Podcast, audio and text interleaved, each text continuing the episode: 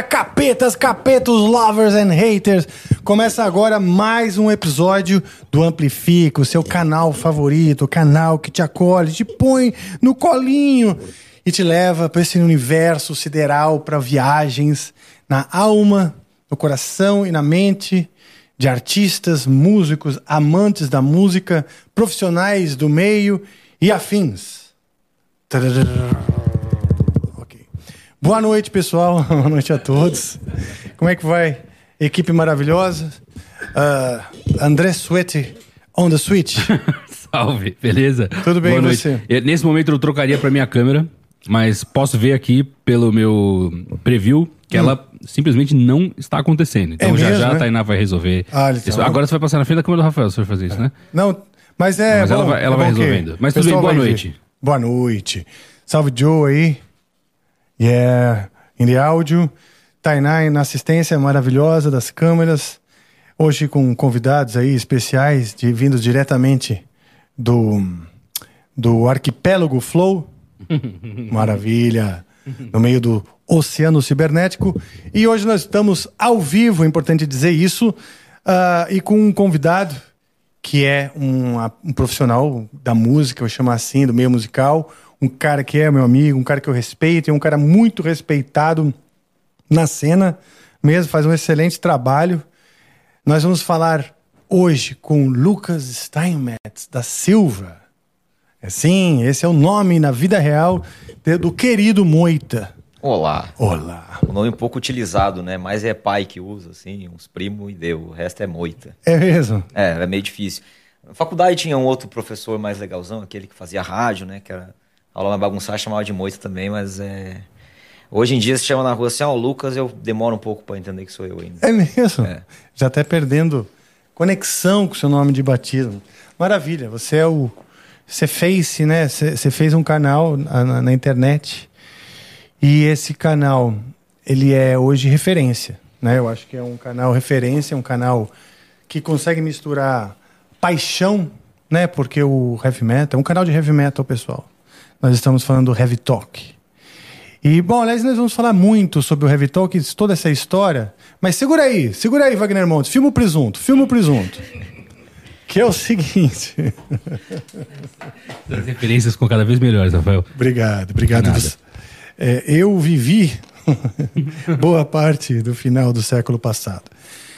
É, Então, cara, é o seguinte, vocês- como esse episódio é ao vivo e nós vamos conversar com muita, muita coisa legal, você pode nos enviar mensagens que nós leremos, assistiremos se for em vídeo e ouviremos se for em áudio suas mensagens. E vocês, vocês blá, blá, vão mandar essas mensagens na plataforma nv99.com.br barra amplifica barra live. Lá você pode mandar mensagens para nós, na verdade, para o Moita aí dando curiosidades, ah, perguntas e etc. Nós vamos responder ao final.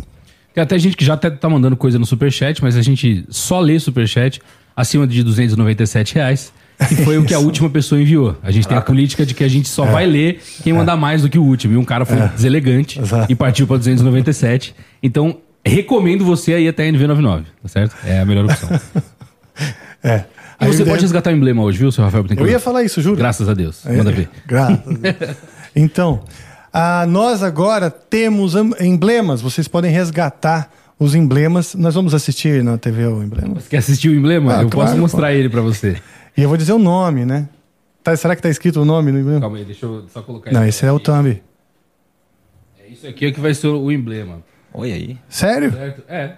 Nosso emblema é, é o jeito que a gente consegue ter o emblema. Maravilha. E como é que você resgata ele? Então, esse emblema se chama Na Moita. O código dele é na moita, O né? código é Na Moita, Isso. exatamente. Olha só que brincadeira doida, né? Eu nunca o ouvi essa na minha se vida. chama Moita. Mas me diz uma coisa, como é que você resgata ele, você sabe?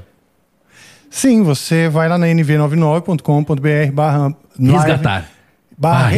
resgatar. Você não precisa nem escrever. Não, Amplifica. você só precisa ser inscrito no Amplifica na NV99, pelo amor Ah, de Deus. pelo né? amor de Deus, se você não sabe É isso, né, mínimo, meu pelo amigo? amor de Deus. Exatamente. Aliás, você aí que está sentado ou em pé, nos assistindo, Ou deitado, porque não deitado ou também. deitado, exato. Ah, você, se você costuma nos assistir ou mesmo que você tenha caído de paraquedas, nunca assistiu e está assistindo agora, por favor, e não se inscreveu, se inscreva. Se inscreva no canal de cortes, se inscreva neste canal, no canal Amplifica, e também, quem sabe, por que não, no Músicas do Amplifica, com várias músicas muito legais lá, não é mesmo? Provavelmente você vai gostar. Se você tá aqui, você vai gostar. Também acho. É... Quem mais? E, Acho e, que- e se inscreva no Heavy Talk. Importante, né? Pode falar, pode falar. É, inclusive, se inscreva no Heavy Talk. A gente tá lá quase 76 mil inscritos, então ajuda a gente aí. Yes. Maravilha máxima. Maravilha máxima. Então o Heavy Talk ele já existe, porra, o quê? Bastante tempo, né? Cara, aqui eh, foram etapas, né? Eu comecei nessa jornada em 2007 escrevendo para sites, né? Eu, quase ali em torno de uma hora de idade. Depois eu comecei a fazer um lance no YouTube em um canal que era muito mais informal, assim, né? Que um- só botei lá Moita Rock, porque era meu apelido na época. É, mas com o nome Heavy Talk mesmo existe desde 2016, que foi quando eu filtrei um pouco. Esse canal antigo tinha vídeo do meu cachorro, vídeo da faculdade, né? Daí tinha entrevistas também, tinha cobertura de show, e eu quis centralizar esse conteúdo de música em um lugar propício para isso. Então começou com uma brincadeira, a coisa foi tomando forma, eu fui tomando gosto. É, por conta disso, acabei na faculdade de jornalismo, me formei em 2014. E desde 2016 existe o Heavy Talk como o conhecemos hoje, né? Mas sempre evoluindo e buscando aumentar possibilidades, equipamentos, equipe, o que for né, viável para tornar o canal cada vez mais profissional. Legal demais, cara. Eu ia te perguntar isso, se você. Eu vi que você se formou em jornalismo, né? E se você havia criado é, é, o Heavy Talk em função de ter estudado, mas está dizendo que você foi estudar porque você quis se aprofundar já nisso. Mais ou menos assim. É porque é, o meu sonho assim, desde pequeno era ser médico, queria ser cardiologista. Sonho profissional era fazer um transplante de coração, as ideias. E aí, quando a gente chega na uma idade mais adulta, a gente vê que uma faculdade de medicina não é a coisa mais barata do mundo Isso é e nem verdade. a mais fácil do mundo de ingressar numa faculdade pública, além de precisar estudar é, dois turnos e tal, é uma coisa que era bem. ainda é muito inacessível. E então eu fui procurar lugares ali. é, psicologia foi uma possibilidade, só que eu sempre fui um cara de querer conversar, de contar história, e aquele cara que me relacionava na escola com todos os diferentes grupos, assim, né? E, e sempre gostei muito de música, especificamente mais de música pesada, não apenas, mas mais de música pesada. E aí isso também veio crescendo na adolescência. E, e aí em 2007 eu fui pela primeira vez credenciado para um show. Foi um show do Evanescence que aconteceu é, lá em Porto Alegre, né? Que eu moro no litoral gaúcho. E, e aí eu acabei pegando gosto, assim, né? Porque eu fui credenciado para um show e tive acesso, e aí eu, eu contei aquilo ali, né, para as pessoas que não puderam estar lá. E, e eu sempre busco, até nas coberturas hoje em dia, trazer isso de uma forma de uma crônica, de uma maneira temática, que a, que a pessoa não vai só ver uma descrição literal de como foi o show, mas sim tentar passar alguma emoção. E, e isso acabou me empurrando muito pro lado do jornalismo. Né? É A maneira de contar a história, a maneira de, de, de fazer com que as pessoas conheçam uma realidade na qual elas não estavam presentes naquela hora.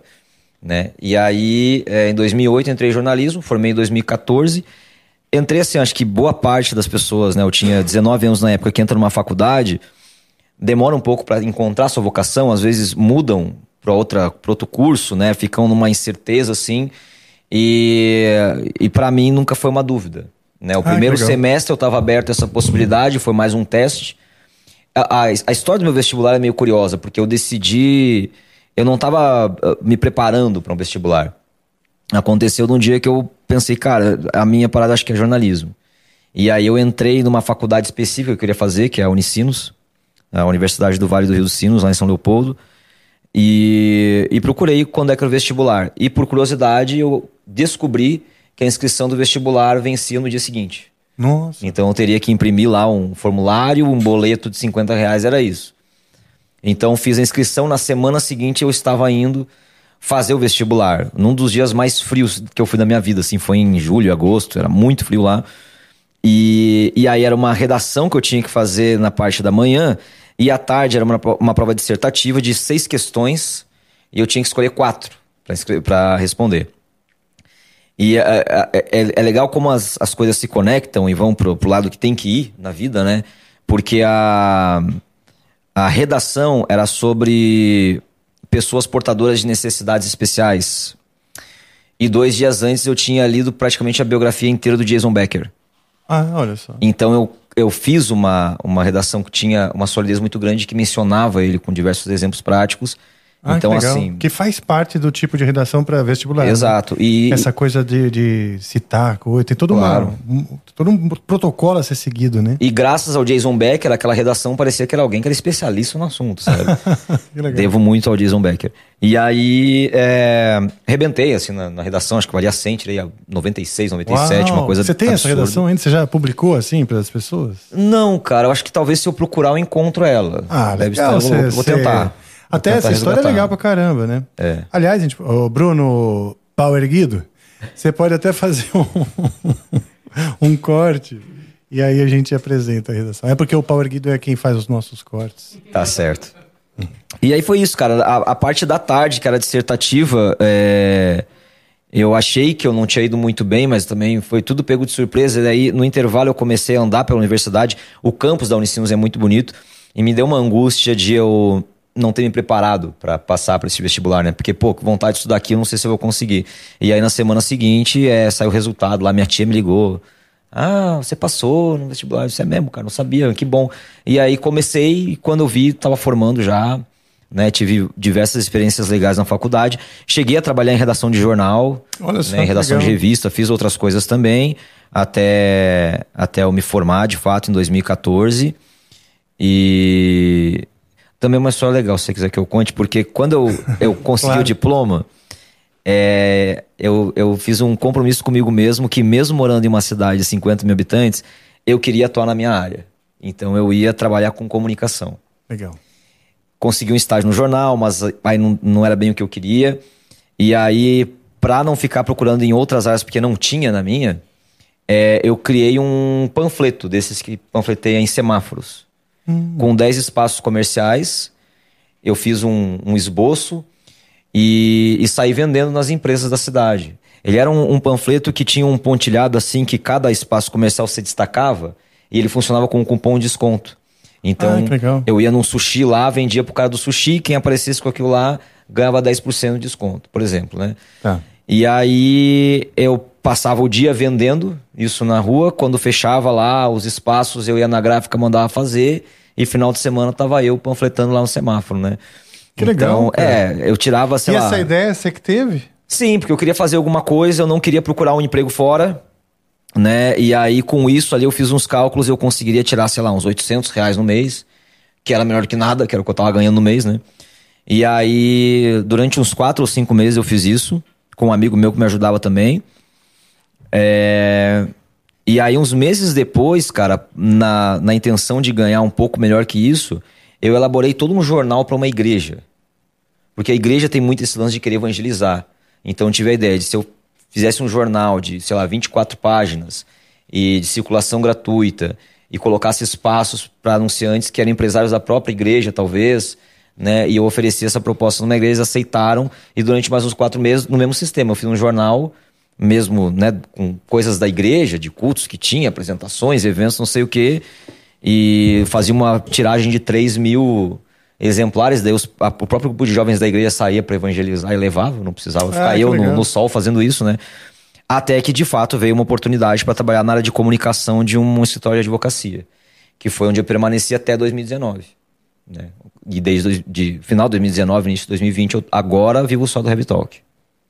Que legal, cara. Eu sinto que, bom, o, seu, o, o Heavy Talk, ele, como eu disse, ele é realmente respeitado tanto pelos, vamos dizer, os artistas, os entrevistados, né, de certa forma, mas também pelo público, né? De- do tipo, como eu falei, o heavy metal, é- o público é muito apaixonado, né? Então, para uma mídia de heavy metal se transformar numa coisa só de fofoca, num tabloide, né, é muito fácil, porque se você for pesquisar de fato é, a vontade mais íntima do público, muitas vezes é, é, é uma superficialidade, né? Mas que contenta, né? Porque também o lado, vamos dizer, superficial, esse, la- esse lado mais, mais humano, é também o que conecta com o público. que tem o, o lance da mitificação, né? E distancia, cria uma projeta uma figura do artista é, mitificada, etc. Mas o que você faz, eu percebo que tem essa paixão, uhum. mas ao mesmo tempo tem um equilíbrio entre a paixão, né? Que é a tua própria paixão por música, mas uma seriedade em abordar. E hum, isso é uma opinião. Você, primeiro você me disse se você concorda ou se você vê, uhum. vê dessa maneira. E depois me explica o seguinte: se o jornalismo, o fato de você ter estudado e também ter trabalhado na área, é, colabora para esse tipo de visão nesse, no Heavy Talk? Colabora sem dúvida. É, é, que não é uma coisa tão taxativa assim. Existem ótimos jornalistas que não são formados, né? Uhum. Porque não é uma profissão que você precisa ter um diploma.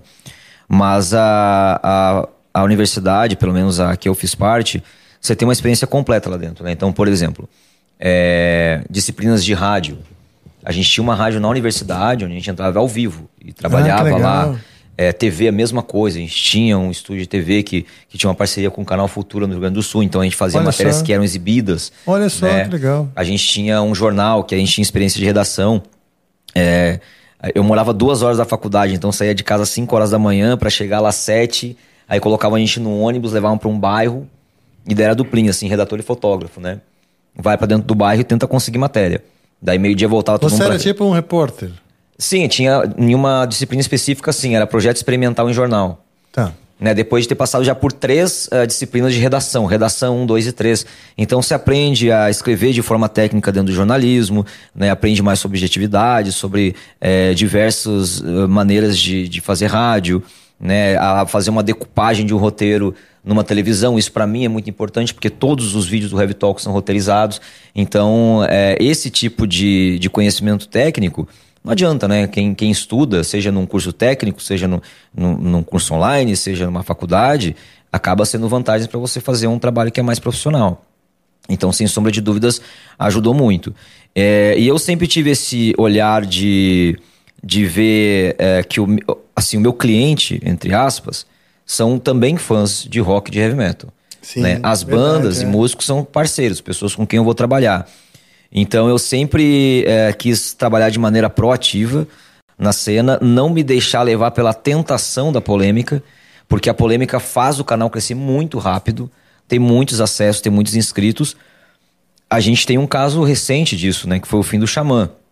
Eu fiz, eu fiz um vídeo sobre o fim do Xamã, que em questão de, sei lá, três dias bateu 25 mil visualizações. Uhum. Sendo que é, lá atrás, quando eu fiz um vídeo sobre o novo álbum do Xamã, quando eu fiz uma cobertura do show do Xamã, quando eram coisas para ajudar a banda a crescer ou a divulgar o trabalho, não tinha esse mesmo interesse. Não, teve, não tiveram esses mesmos números, entende? Então, uh, como a, às vezes a, a, a, o lance polêmico, a situação crítica, ela vai trazer uma visibilidade muito maior do que um trabalho que ajuda a levantar, é, eu acho que muita gente pende para esse lado. Vamos falar só dessas questões, porque isso vai dar engajamento, isso vai crescer o nosso canal, isso vai fazer as coisas irem mais rápido. E eu sempre quis ter a coisa mais sólida, porque eu penso que é, eu prefiro ter portas abertas com músicos e produtoras e pessoas da cena. Né? Se eu vou pro lado muito da fofoca ou da queimação, a galera não vai ficar tão confortável em me receber também. Então eu quero ser visto como, pelos músicos e pelos fãs, como alguém saudável de se receber. Seja uhum. num show, num evento, ou até na sua casa, como já aconteceu. Sim, né? sim. Então, assim, e esse também é um caso. É, conforme eu fui é, é, conhecendo músicos e me tornando amigo de pessoas que an anteriormente eram ídolos e que permaneceram ser, sendo ídolos, né? Você é um caso também de um cara que hoje é amigo meu. É, eu comecei a ver que talvez o fã de rock e heavy metal ele também queria ter essa experiência.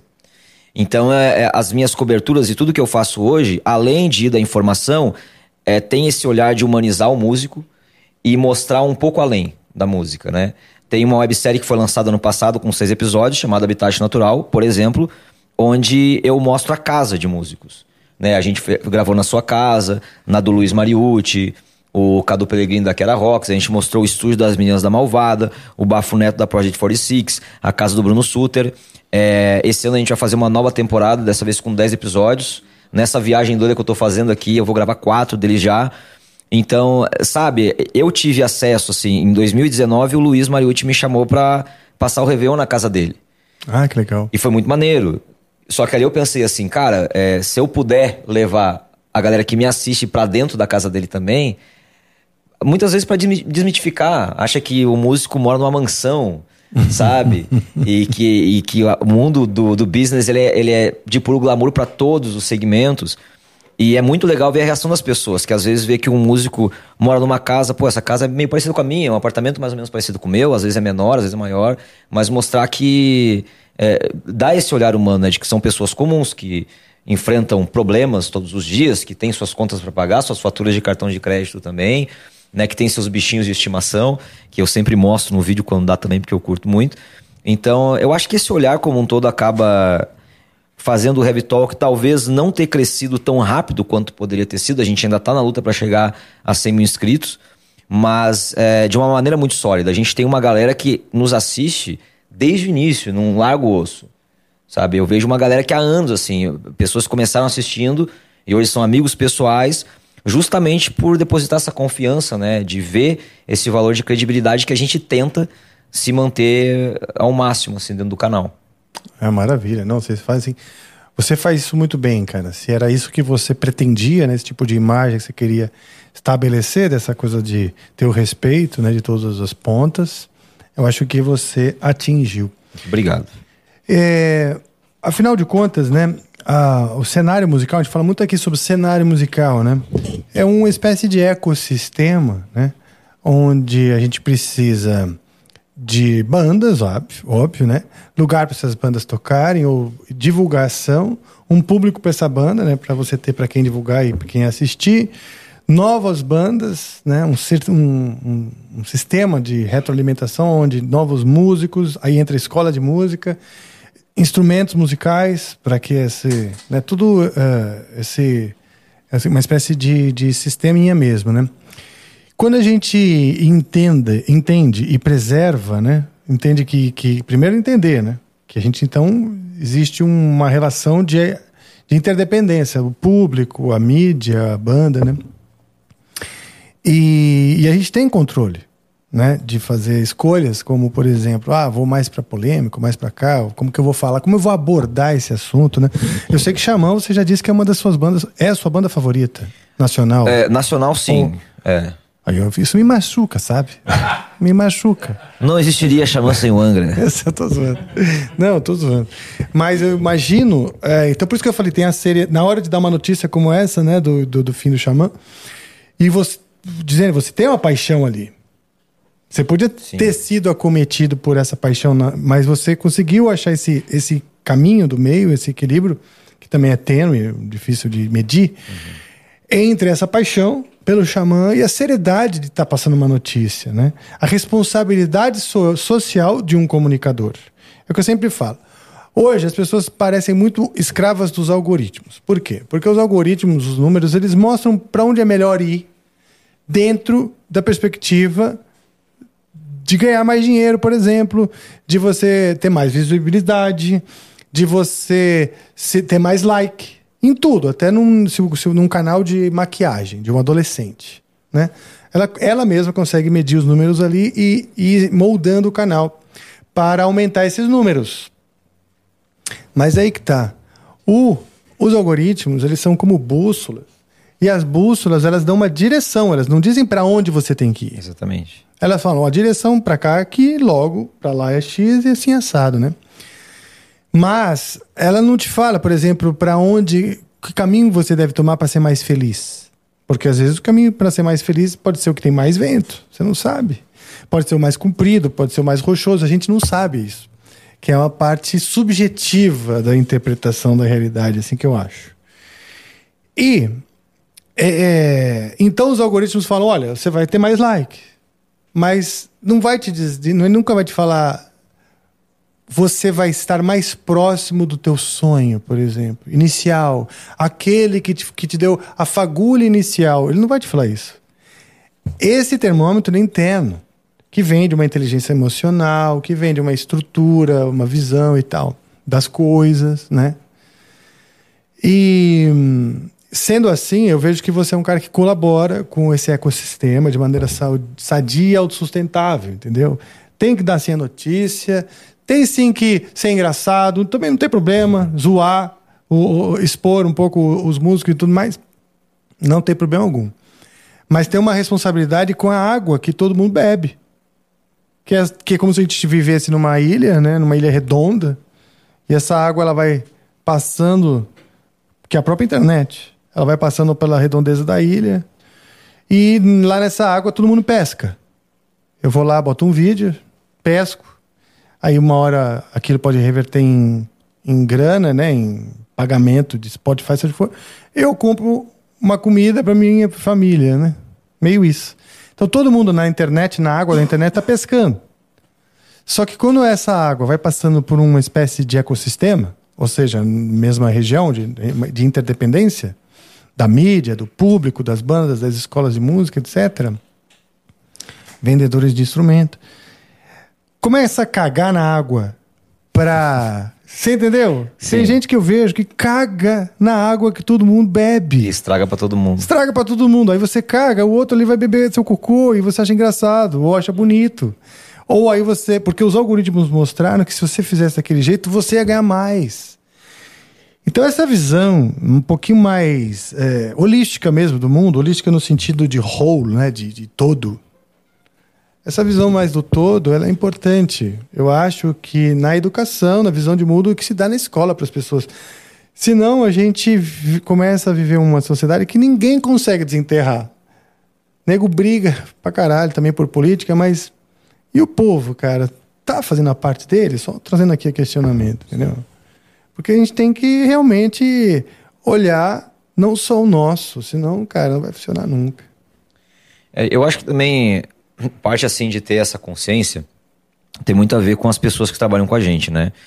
É, eu mencionei antes ótimos jornalistas que não, não fizeram jornalismo. O John, né? Que é o, o John Winsky, é o, o cara que faz o canal comigo hoje.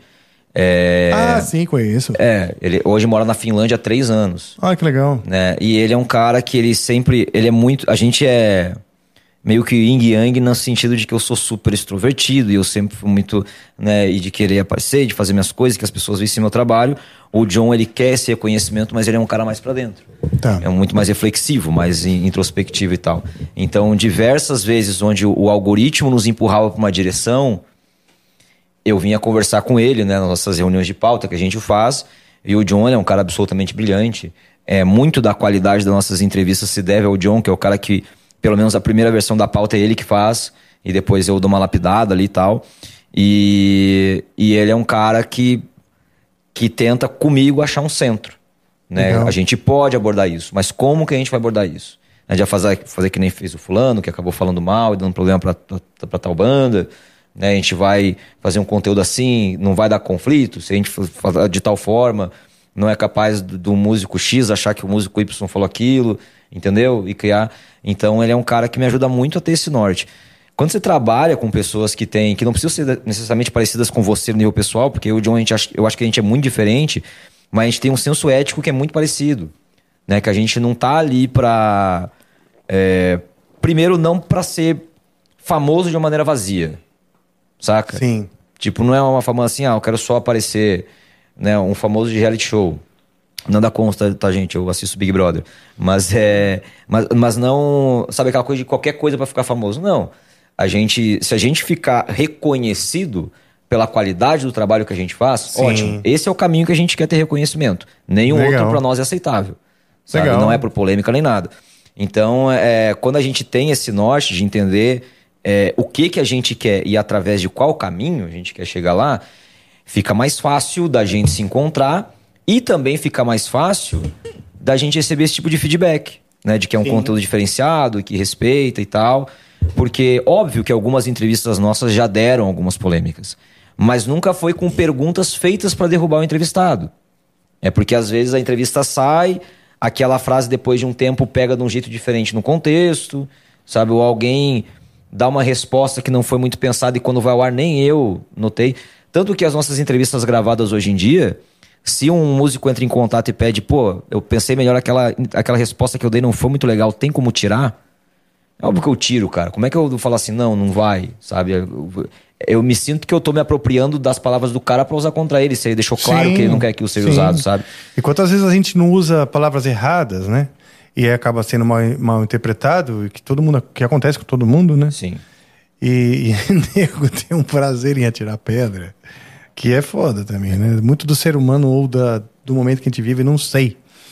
E aquele seu quadro respondendo perguntas e ofensas? Ótimo, né? Então, é, é que tem. Depois que a gente começou a crescer como canal e eu encontrava as pessoas em show e as pessoas vêm me perguntar, Moita, o que que achou do novo álbum do Angra? O que que achou de não sei o quê? O que achou de não sei o quê? Aquelas perguntas que no show eu fico respondendo. Eu, tipo assim, eu quero assistir o show, depois a gente Os conversa. caras te dão sabe? demo? Os caras É? ficam te dando demo? Tá, tá- Muito, É. nossa, cara, eu, volto, eu, eu já vou de mochila que é pra voltar com os CDs dentro da, da mochila, né? E você ainda ouve CD na sua casa? Não, Não. Esse é o problema. Mas as demos, mas assim, mas é importante me dar a demo de fato. Por quê? Porque eu tenho um outro canal secundário chamado Heavy Talk Underground, Ah, tá legal. né? Por quê? Depois a gente vai voltar no Respondendo Perguntas e Ofensas, que eu vou abrindo é, parênteses e depois Não, pra vai fechar é um fundo, vai horror. fundo. É, eu fiz porque bandas como vocês, né, como é, o Xamã, como o André, como a Cripta, Nervosa, né, grandes bandas do nosso cenário, o Soulspell, enfim, falaram com a gente e a gente cresceu, né? É, os, os- os inscritos que eu tenho, quando eu faço uma entrevista, e também para quem quer trabalhar com isso, quando eu faço uma entrevista com alguém, eu tenho sempre em mente que a pessoa não tá ali para me ver, tá ali para ver o entrevistado Legal. né? Então, é, e isso converge no Respondendo Perguntas e Ofensas, que é o único vídeo do mês onde as pessoas estão ali para me ver de fato. Ah, que eu legal. falo de mim. Uhum. Então, é, tendo isso em mente, eu sei que o canal cresceu muito por causa dessas bandas que já são conhecidas no Brasil. E muitas bandas que não são ainda querem um espaço. E aí, por conta do maldito do algoritmo, se eu coloco lá uma banda, a gente é prejudicado, né? Porque as vi- visualizações ficam baixas, o YouTube não recomenda para os próprios inscritos os nossos conteúdos, aquela coisa toda. É. Então eu criei um, um canal à parte, que é o Heavy Talk Underground, que é focado só nessas bandas. Já que as bandas conhecidas ajudaram o Heavy Talk a crescer, vamos criar um outro canal para ajudar essas bandas menores a chegar, a ter uma visibilidade também. Então, o cara ter um CD físico para me mostrar é meio que um critério meu para mostrar ele nesse canal. Porque ele mostra que não é uma banda que vai acabar amanhã. É Sim. uma banda que tá se empenhando em fazer material físico Sim, e tal. entendi. Então eu uso muito esse material para mostrar nos vídeos. Ah, legal. Entendeu? Então não é uma coisa inútil, assim. Então não é uma mídia Exato. falida. Então vamos incentivar essas bandas que querem, Exato, por cara. exemplo, E aparecer. muitas vezes eu faço sorteio desse material para Ah, inscritos, para membros, então chega a algum lugar, eu de fato escuto as bandas, e mas depois eu coloco nos favoritos lá nos Spotify, nessas coisas assim, né? Porque eu sou um cara bem mais digital, assim. É porque eu não gosto de acumular muita coisa, por isso que eu não sou mais tanto do disco e do CD. E aí, voltando ao respondendo perguntas e ofensas, como vinha muita banda e muita gente falar comigo e perguntar coisa, é, eu tive essa ideia de fazer uma vez no mês um vídeo que é só respondendo comentário. Né? E aí vem de tudo, né? A galera quer falar de política, quer falar de gastronomia, quer falar. Sabe, é o único vídeo do mês, eu acho, que não é. que é. que as pessoas perguntam diretamente pra mim coisas e que o espectro não é puramente a música. A gente pode abrir um leque pra outras coisas também. Bom, legal demais, legal demais. É, eu gostei do nome, né? Perguntas e ofensas, porque se adequa a nós aqui, cap- capetas e capetas e tal. Vou até imitar uma hora dessa, fazer um perguntas e ofensas aqui também. O povo perguntando e me ofendendo. Tem ofensas, viu? Às vezes tem. Tem, né? As É, ofensas tem- elas diminuíram bastante. É mesmo? Hoje em dia tem pouca ofensa. Ainda tem. Mas vem em críticas construtivas. Aquela, tem umas críticas que é tipo. Não tenho que criticar. A mais, a mais recorrente ultimamente é que durante os vídeos eu mexo muito no meu cabelo. Estou tentando me policiar. Desculpa, gente. Entendi. Então, Você tinha que ter eu fico- mexido mais. E aí eu. Pô, oito páginas de roteiro, né? Que demorou dois dias pra pegar todas as informações. A gente viajar pra uma locação pra gravar e tal, a gente coloca esse conteúdo, o cara fala assim, pô, tá mexendo muito no cabelo. Eu fico meio. Mas o que eu falo é o seguinte: eu tenho muito. Tenho esse tipo de coisa também. Mas aqui a gente faz. é, logo no começo, não sei se você lembra, Deco, que a gente recebeu alguns comentários assim que eu falei assim: cara, então significa que tá bom. Porque a nossa objetivo é fazer um áudio legal, uma entrevista legal, tocar, tocar coisas divertidas e blá. blá. Isso rolou, porque senão eu teria falado, né? Então, se o cara fala, ah, amendoim, não gosto, não acho legal vocês comerem amendoim. Falou, então, é porque eu, tá tudo bem, cara. tá Porque esse bom. detalhe é o que te incomoda, porque o resto tá bom. Mas tem um problema também, tem as outras coisas, né? Que é, o nosso chat, ele é incrível. Ele tem, assim, uma, uma quantidade... Não hoje, assim, mas a, o pessoal que acompanha o Amplifica.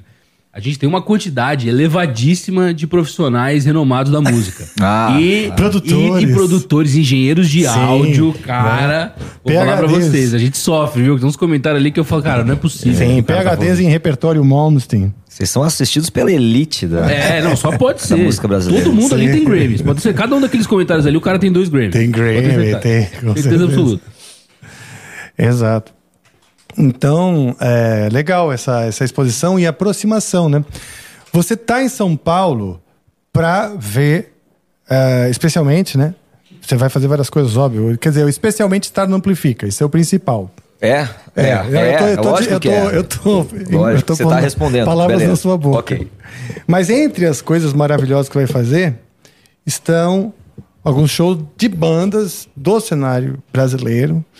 Ou seja, dessa, dessa autossustentabilidade, desse ecossistema que é o cenário musical, especialmente o cenário rock, ou o, o rock pesado underground brasileiro, você ajuda a sustentar, manter essa roda girando e, e cobrindo, né?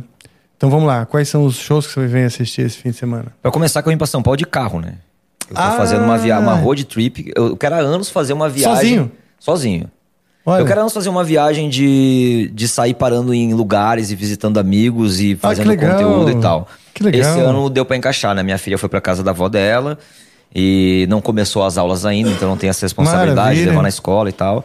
E aí eh, eu bolei uma viagem com um roteiro de 13 dias de viagem. Então saí sexta-feira da minha cidade às 10 da noite, depois da live com o Bruno Valverde, que a gente Ah. fez na sexta passada.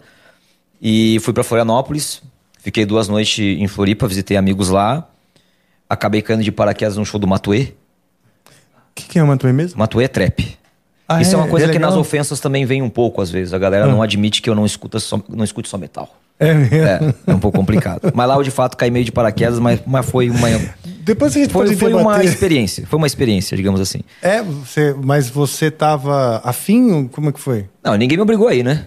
Tá, Eu- mas você eu- foi por curiosidade ou você já curte? Eu, eu conheci algumas músicas do Matuê. Ah, e acho interessante. Pronto, legal. É. Suficiente, né? Eram três trappers. Tinha também Will e Teto. Esses eu nunca ouvi falar. Mas você assistiu. Assisti todos. né? Legal. Eu era o único cara que parecia comigo lá. Como assim? Ah, sim, do estereótipo. É, foi numa balada. Grunge. Assim, é, é, pois é. Lá, a galera que tava lá parecia assim, era meio que o elenco do De Férias com Ex. Era uma galera que poderia muito bem estar num, Como é mesmo esse filme? Numa série. Você nunca viu? Não. É brasi... Não é brasileiro. Eu né? não vou recomendar, mas Não você é? veja se quiser. De férias com ex? É. E todo é, é episódio. uma galera que poderia estar num programa, assim, num reality show de qualidade questionável, entende? Certo. Lembra Bom, que eu falei enfim, da galera que ia ser vejo. famosa? Por... Então, pois é. Não Mas não ofendendo a galera que tava lá. Uma galera gente boa, conversei com uma- um pessoal, é só estereotipando mesmo. E o que não se deve fazer? Olha, eu vou ser cancelado agora. eu vou- se eu for Big Brother um dia, tem esse corte pra eles me eliminar. Aí, ó, eu vou Desculpa, guardar Boninho. comigo. Eu vou guardar comigo, Tá só bom. pra fazer chantagem. Viu só? o peixe morre pela boca. O que eu tava falando mesmo? Você foi no show de Da- trap, da do viagem. Matuê. Aí, Ah, sim, o seu road Exato. trip. Aí eu saí de Floripa, passei duas noites em Curitiba. Agora vim pro Guarujá, que é a minha melhor amiga mora no Guarujá, né, a Ariane. É, cheguei ontem. Hoje vim pra cá. Saindo daqui, retorno ao Guarujá. Sábado, dia 28, vai ter show da, do Torture Squad, né? Na, Yeah. No Jai Clube, eu vou lá, vou lá ver. E no domingo, a estreia da Sinistra, né? Que é a banda do Nando Fernandes, com o Luiz Mariucci, o Eduardo Danu e o Rafael Rosa. Eu vou lá assistir também. Vou fazer cobertura desses dois shows. Se você colar, a gente se vê lá. E, e aí, mas a, a gente vai começar gravações da próxima temporada de Habitat Natural. Né? Então, eu tô aí é, é, no sábado no domingo eu vou gravar na casa do Vitor Emeca. Né? Na volta pra casa eu vou parar em Curitiba novamente pra gravar com o Baron. Ah, né? Então a gente já tá antecipando os conteúdos que devem sair lá por novembro, dezembro, mas a gente é um conteúdo que precisa planejar e gravar bem antes, né? Pra, Você vai pra mostrar a casa do Marom? Vou. Uau, que legal. Vamos cara. mostrar a Puta. casa do Barão, do Vitor Emeca. É, quem mais? Depois a gente faz um. Cara, eu ia, eu ia a gravar casa do com. Barão e com, com a casa do Rafael. É, viu só? É, a, gente, a gente ia gravar com. Eu ia gravar na casa do Christian Passos. Ah, que do legal. Wizards. Cara. Só que, pô, o pai dele faleceu agora tem dias, né, cara? Eu, eu fiquei sabendo, daí, óbvio, né? Falei, pô, cara, vamos desmarcar aí, sinto muito e tal. Mas, mas é isso, cara. Tô andando pelo Brasil, meio férias, meio trabalho. Porque isso é legal também de trabalhar nesse meio, porque é uma cobertura de show. Você tá indo pra trabalhar ou pra curtir? Tá indo pros dois, né, cara? Sim. Sim, sim, tem o privilégio de É. trabalhar com o que você curte, né? Exatamente. Então, maravilha. Bom demais. É, e como foi a paixão pela música, né? Você. Você começou a paixão pela música, desejou tocar alguma coisa? Como foi? Eu sempre fui, ah, eu gostaria de falar sobre música, escrever, como é que é? Cara, sabe que não, assim, eu.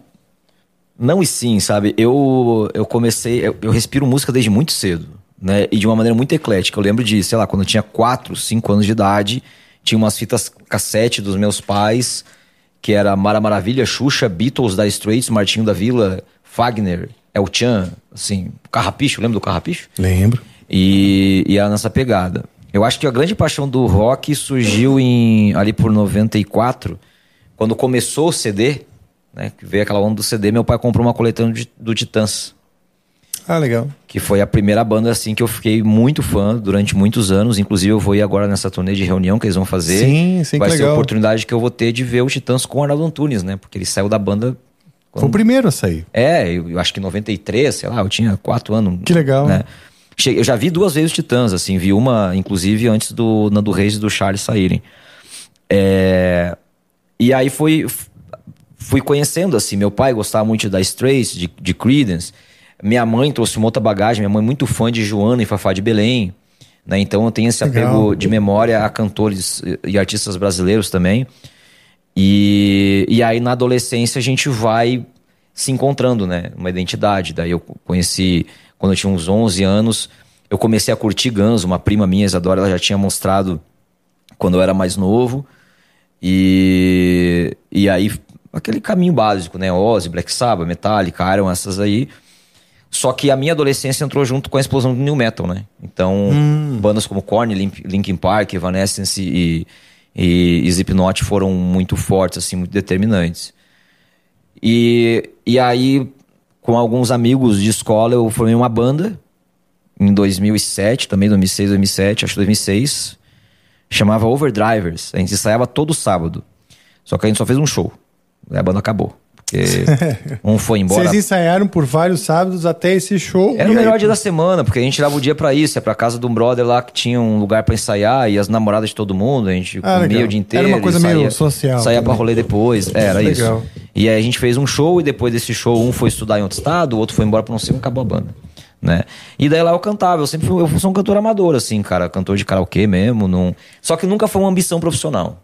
Tá. Saca? Não Você sei curtia estar com seus amigos ali. É, eu nunca quis ser um, um, um cantor de rockstar, de estádio, sabe? Aquele sonho de eu quero. Não, nunca. Era uma parada nossa, assim, de brincar ali, de fazer um show. Mas você chegou, tipo, a fazer aula de canto? Não, não, totalmente amador, assim. E que né? Então, repertório vocês tinham no Overdriver? No Overdrivers, cara, putz, faz tempo. Era é, Detroit Rock City, Smoke on the Ah, Water. legal. Os clássicos. É, é, tinha. Que mais que a gente cantava? Pô, faz tanto tempo. E foi só um show, né? Highway Se tivesse Star? Não, eu não sou o cara do algodão, não consigo ah, sim, sim. pegar o algodão, Highway né? Star é... É... Deixa eu ver o que mais que a gente cantava. Cara, acho que tinha alguma coisa de Legião Urbana. Boa, a gente legal. chegou a compor uma música que nunca teve letra também. Então foi uma coisa muito É. embrionária que nunca. Eu acho que ninguém nunca se interessou ali tanto em levar Tá ali, adiante. Ah, assim. tá. E ninguém seguiu mesmo. Então a turma toda desistiu. É, um dos, dos brothers lá, ele chegou a ser guitarrista de uma outra banda do sul que chegou a ser famosa regionalmente, chamava de Fato. Ele, inclusive, era Tá. produtor deles. Na onda do emo ali, era tipo um som meio. semelhava a Fresno, só que como tinha dois metaleiros na banda, era, era um, um som daquele emocore que pegou do NX0 e tal, só que com bumbo duplo e com dobra de guitarra. Então dava um efeito bem interessante, assim, ti- tinha uma distorção. Eles chegaram a tocar bastante no estado, mas aí é a mesma situação. O baixista, vi- eh, a a mulher dele engravidou, ele teve que ir trabalhar em outra cidade para ganhar melhor. O guitarrista passou num concurso público, o outro guitarrista foi trabalhar no- com o pai dele lá no, no, no Pará, se eu não me engano, uma plantação de soja e. Sabe? Mas teve uma galera ali que começou nessa banda que chegou a dar uns passos e eu honestamente achei que ia, que ia deslanchar, sabe? Mas acabou não acontecendo. Legal. E você falou que você era produtor, né, dessa banda. Que época era? Você já tinha, você já escrevia? Você estava levando a sério ser produtor de banda? Não, também era a mesma vibe de amigos, assim, eu dava uma mão, né? Eu ia, eu conseguia uns shows para eles, né? Dava pitaco em arte de capa de álbum, ia junto para estúdio, dava uma sugestão de coisa para mudar, de métrica de letra que eu achava que encaixava melhor, algumas, algumas modificações eu consegui fazer. É, mas nunca foi também muito assim, sabe, nossa, vou entrar de cabeça nisso. Isso foi em 2000 e 2009, 2010. Ah, antes é. até da faculdade. Eu, eu tava começando, eu tava acho que no primeiro ou segundo semestre da faculdade. Ah, tá. Por aí, foi bem no início ali. Maravilha. Mas a produção também, eu vi que assim, meu lance é comunicação mesmo. Eu vi que é, produzir show dá um trabalho bizarro, né, cara? É complicado. É, mas é legal que você tenha, como a gente está falando aqui desse ecossistema, né? Que para encontrar. Porque eu falo, é importante, é, quando eu falo essa coisa, insistir nesse, nessa uhum. visualização, né, desse, desse sisteminha. É porque às vezes as próprias bandas ou profissionais de diferentes áreas aqui querem se posicionar. O que, que eu faço aqui, né? Nesse, nesse Music Land, sei lá, nesse universozinho, nesse microcosmos. O que, que eu faço para trabalhar com, com o que eu gosto aqui, né? Então, vocês estando né, nesses diferentes, vamos dizer, uh, uh, regiões, né? De diferentes, como fala, funções. Sim. Né? O produtor do show, o show, a banda, o ensaio, o estúdio, né? O dono do estúdio. Tudo isso, cara, eu acho que a gente. Você estava procurando um lugar para morar ali, uhum. neste, nesse lugar, né? E, e, são experiências que me ajudam hoje também.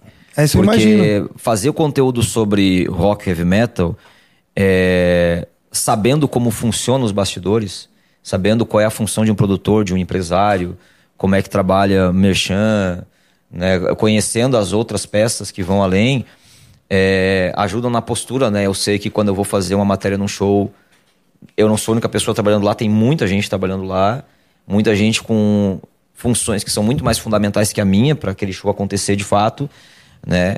E, e nisso, assim, experiência, pô, eu com 20 anos saí na minha primeira turnê, que foi como repórter de uma banda, que ia, que ia fazer datas no Brasil e tal. Então, ver que é uma vida de muito trabalho, que não tem glamour, né?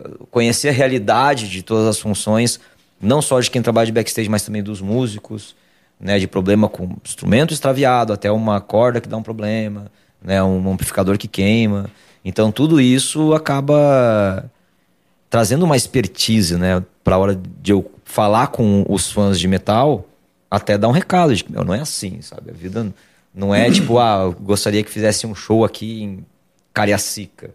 E aí a banda, é, eu ok, então em vamos. Cariacica. Ah, é? Então foi por sorte que eu falei, viu? Vou tocar em Cariacica, não sabia, não. Que, que, mas, mas não é assim, tipo, a, a, banda. Ah, tá, então vamos tocar. Não, tem todo um processo de um produtor local contratar e dar condições adequadas pro show acontecer. Sim. Né? E aí tem passagem, tem alimentação e tem a vida pessoal dos músicos também. No caso de vocês, tem um morando nos Estados Unidos, um morando na Itália, sabe? Então, Sim, essa logística inteira, às vezes, uh, o público não enxerga, né? E aí também me ajuda na criação de conteúdo a dar esse, mais uma vez, Sim. trazer o público para perto do, do seu ídolo, mostrando essas nuances também, né? De que tem muita coisa acontecendo até o álbum chegar na casa dele ou no Spotify dele. Sim. Ah, e no caso das bandas, né? No caso de nós artistas, também é complicado, porque você quer agradar o teu público, todo mundo quer, quer ter like, quer ter o máximo de sucesso para né, pra reverter de várias maneiras. Sim. Né? Mas nem sempre o que você, onde você quer ir é o, é o que indica o, a bússola dos algoritmos, né? E, e aí, né? É a sua verdade ou, vamos dizer, um meio termo, sabe? Você tem que criar consensos assim é, um, entre o que sabe-se ser de maior sucesso ou onde você queria ir, sabe assim, você tinha um ideal e tal. Então a vida também pro artista, que muitas vezes tem um ideal. Né? O artista, eu acho que o artista, o jovem artista, muito, é comum ter um ideal, né? Faz, acho que parte do, do, do anseio, né, do cara que quer ser artista, sei lá, vi- vi- visões muitas vezes romantizadas do mundo e tal, e ele quer trocar isso com as pessoas, né? E só que isso pode ser maculado por, pela própria pela própria intenção da maré, né? Tipo, vai te levando, né? Mas enfim, fora essas essas filosofias é, de botequim, você, você falou que é cantor de de karaokê. Você ainda curte cantar, seja em karaokê ou com os amigos? Cara, eu tenho. Eu tenho um grupo de amigos na minha cidade que eu amo de paixão. Alguns deles já estão assistindo, inclusive, né? E a gente tem pro rotina toda quarta ou quinta-feira, tem um barzinho lá com karaokê, a gente vai lá e faz um Ah, é? estrago. É, e, a- assim, a é gente, a gente vai na espiral, né? Mas tem eu e o. Eu tenho que mencionar, senão vai ficar bravo comigo. Larissa, a Eduarda, a Mari e tal, mas tem o Salsa, a Mayra. é, enfim. É a pessoal turma do que vai? grupo, nossa turma aí. Quantos Vai- são? Vai lá, fala o grupo aí. Tá, Larissa, aí as irmãs dela, Eduarda e Marielle, a Mayra, o Salsa.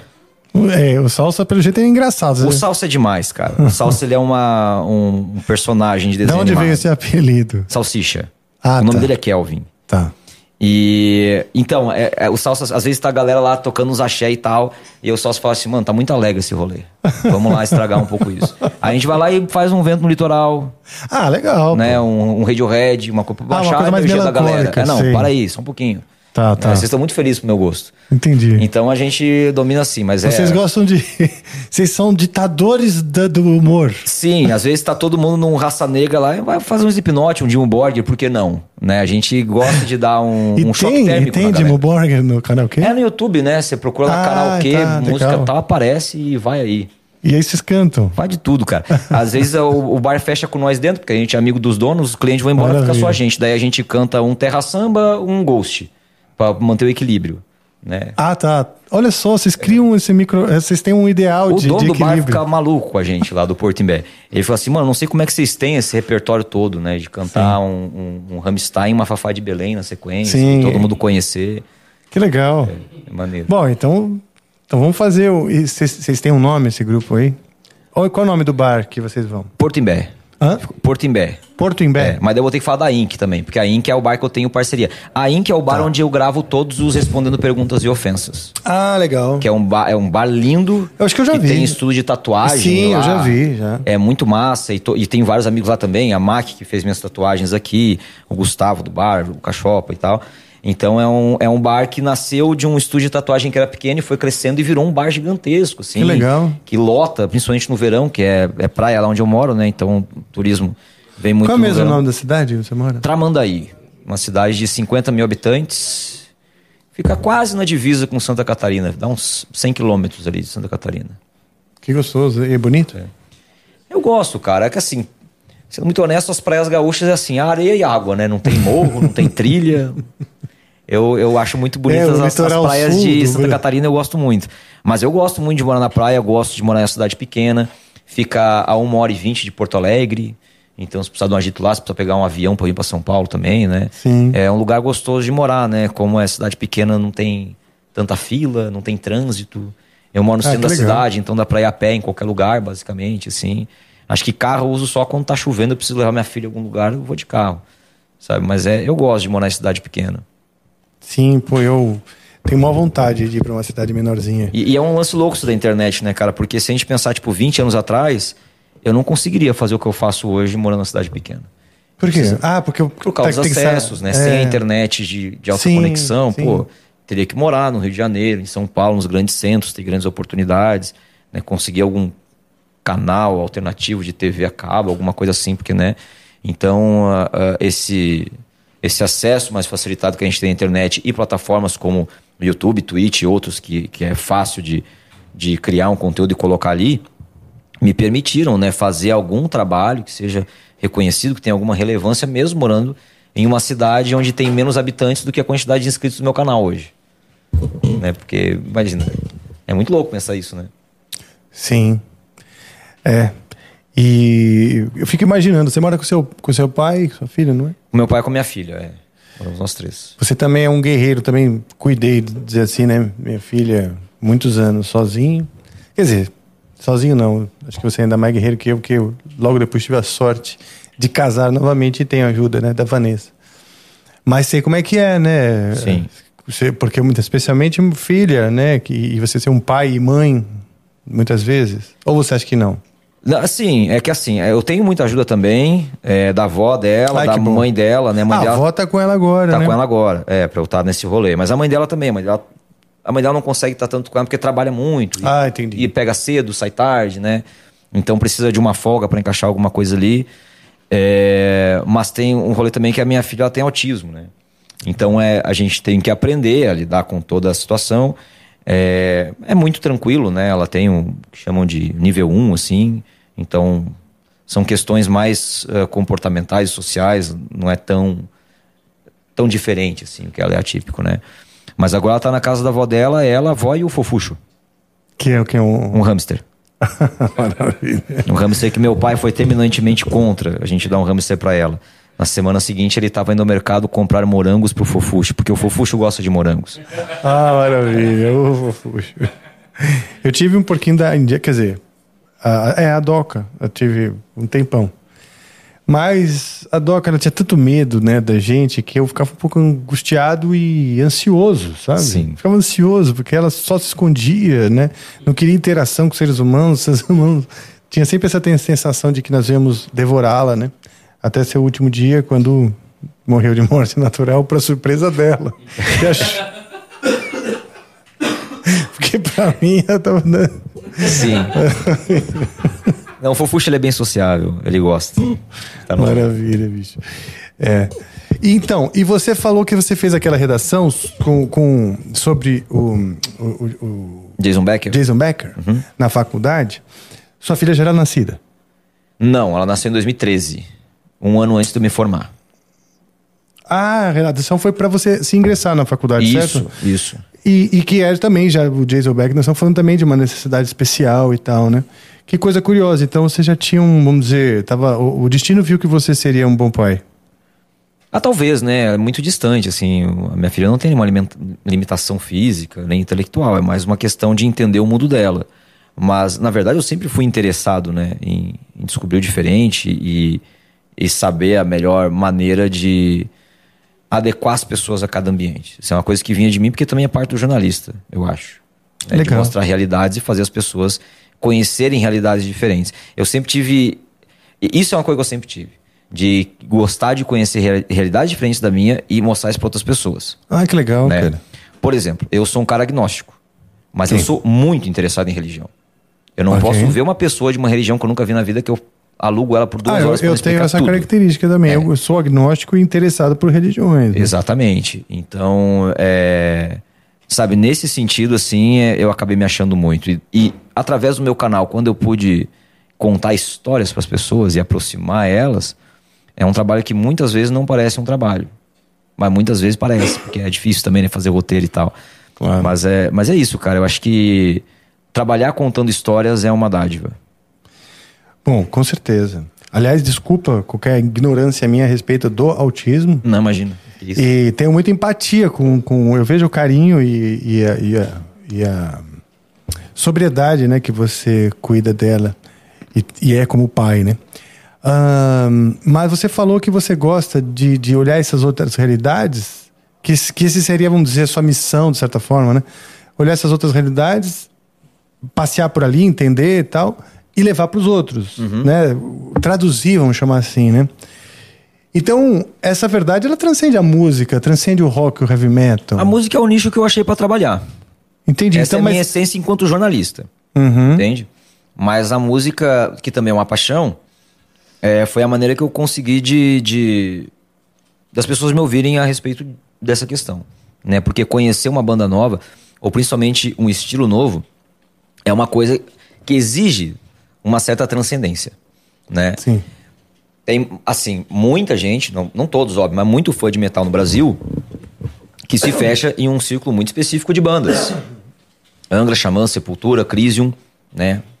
Aquelas que, que tem uma visibilidade internacional.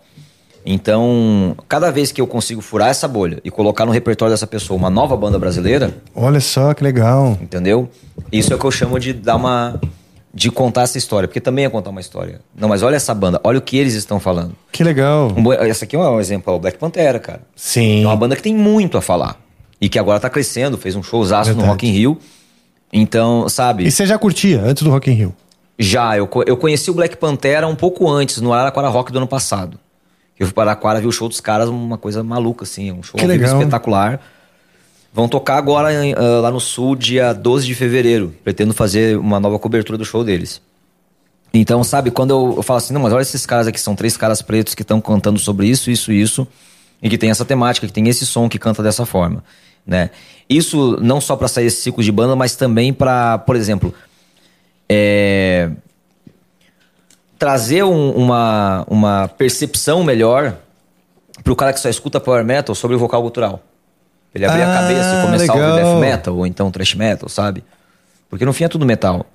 E, e isso é uma coisa que eu acho muito necessária, porque é, uma parada que eu acho estranho, especificamente no rock e no metal, é quando você vai num festival ah, de música popular, né? Você vai, sei lá, no Planeta Atlântida, que é um grande festival que lá no Rio Grande do Sul.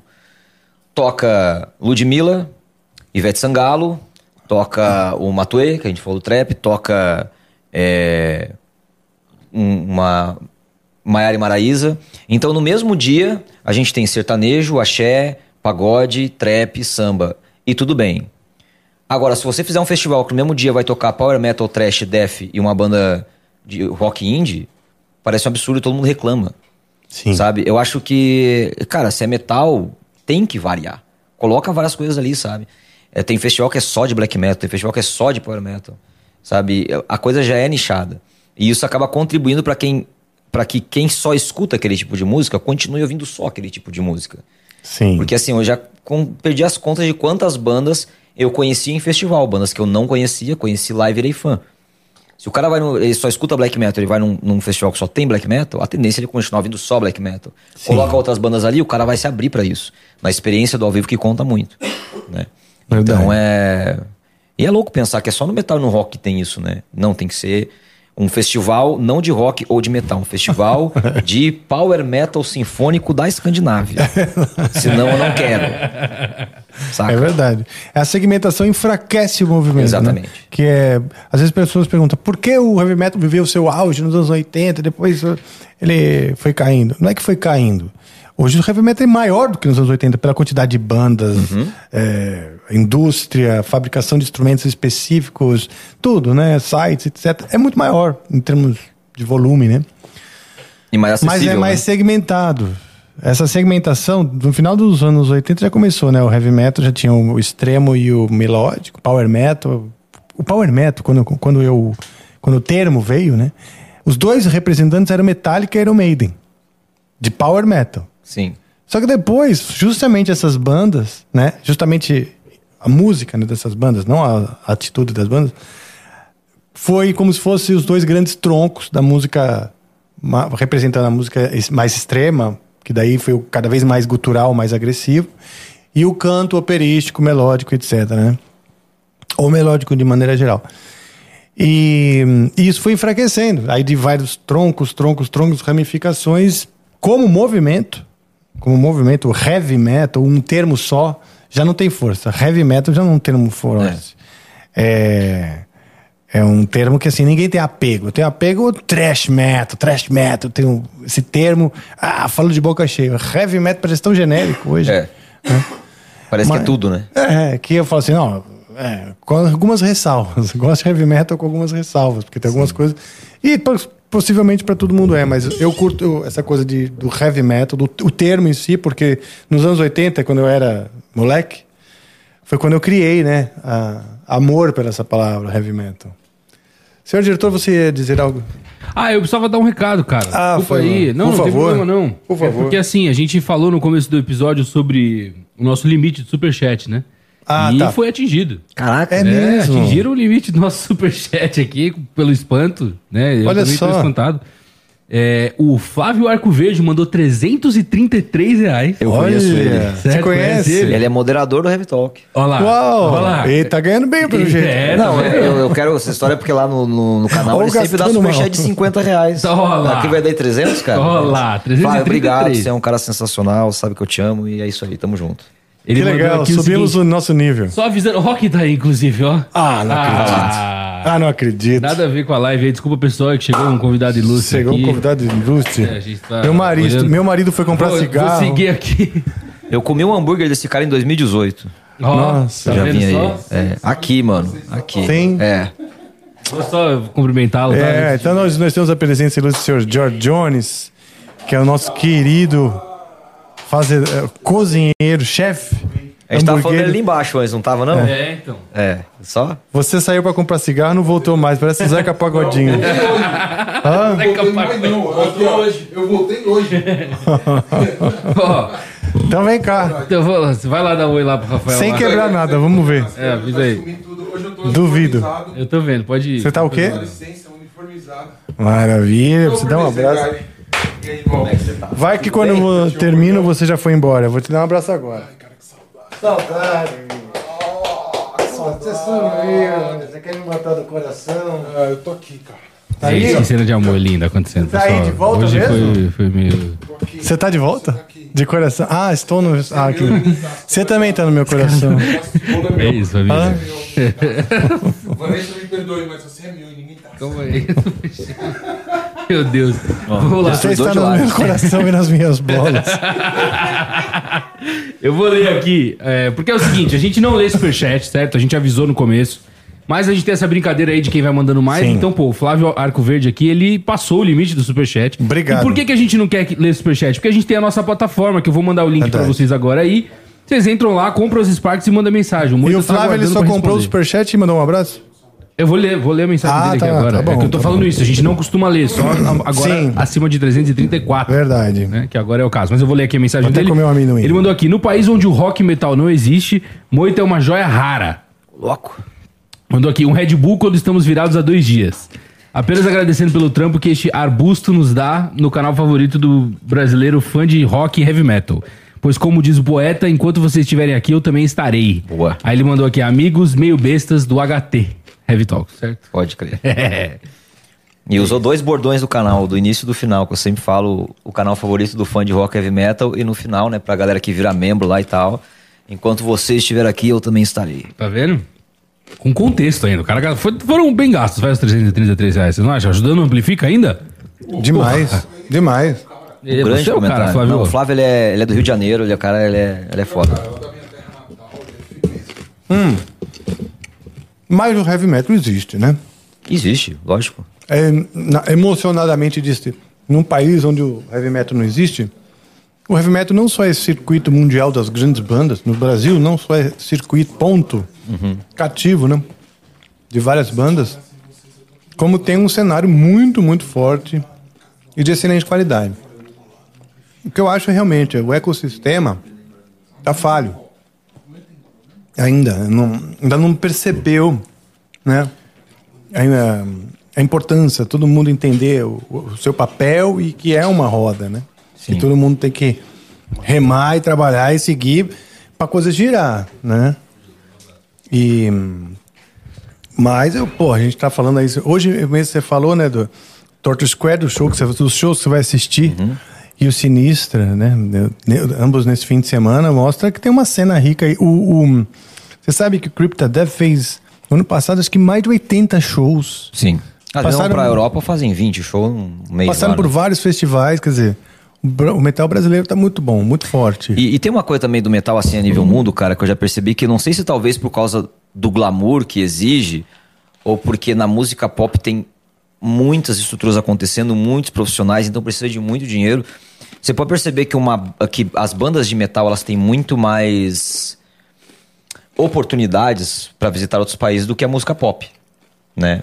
Qual foi a vez que a Lady Gaga esteve no Brasil?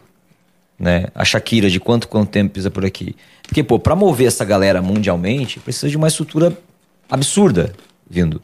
O Metallica, mesmo sendo talvez o maior nome do metal que a gente vê, vem com uma frequência muito grande no Brasil, Iron Maiden também.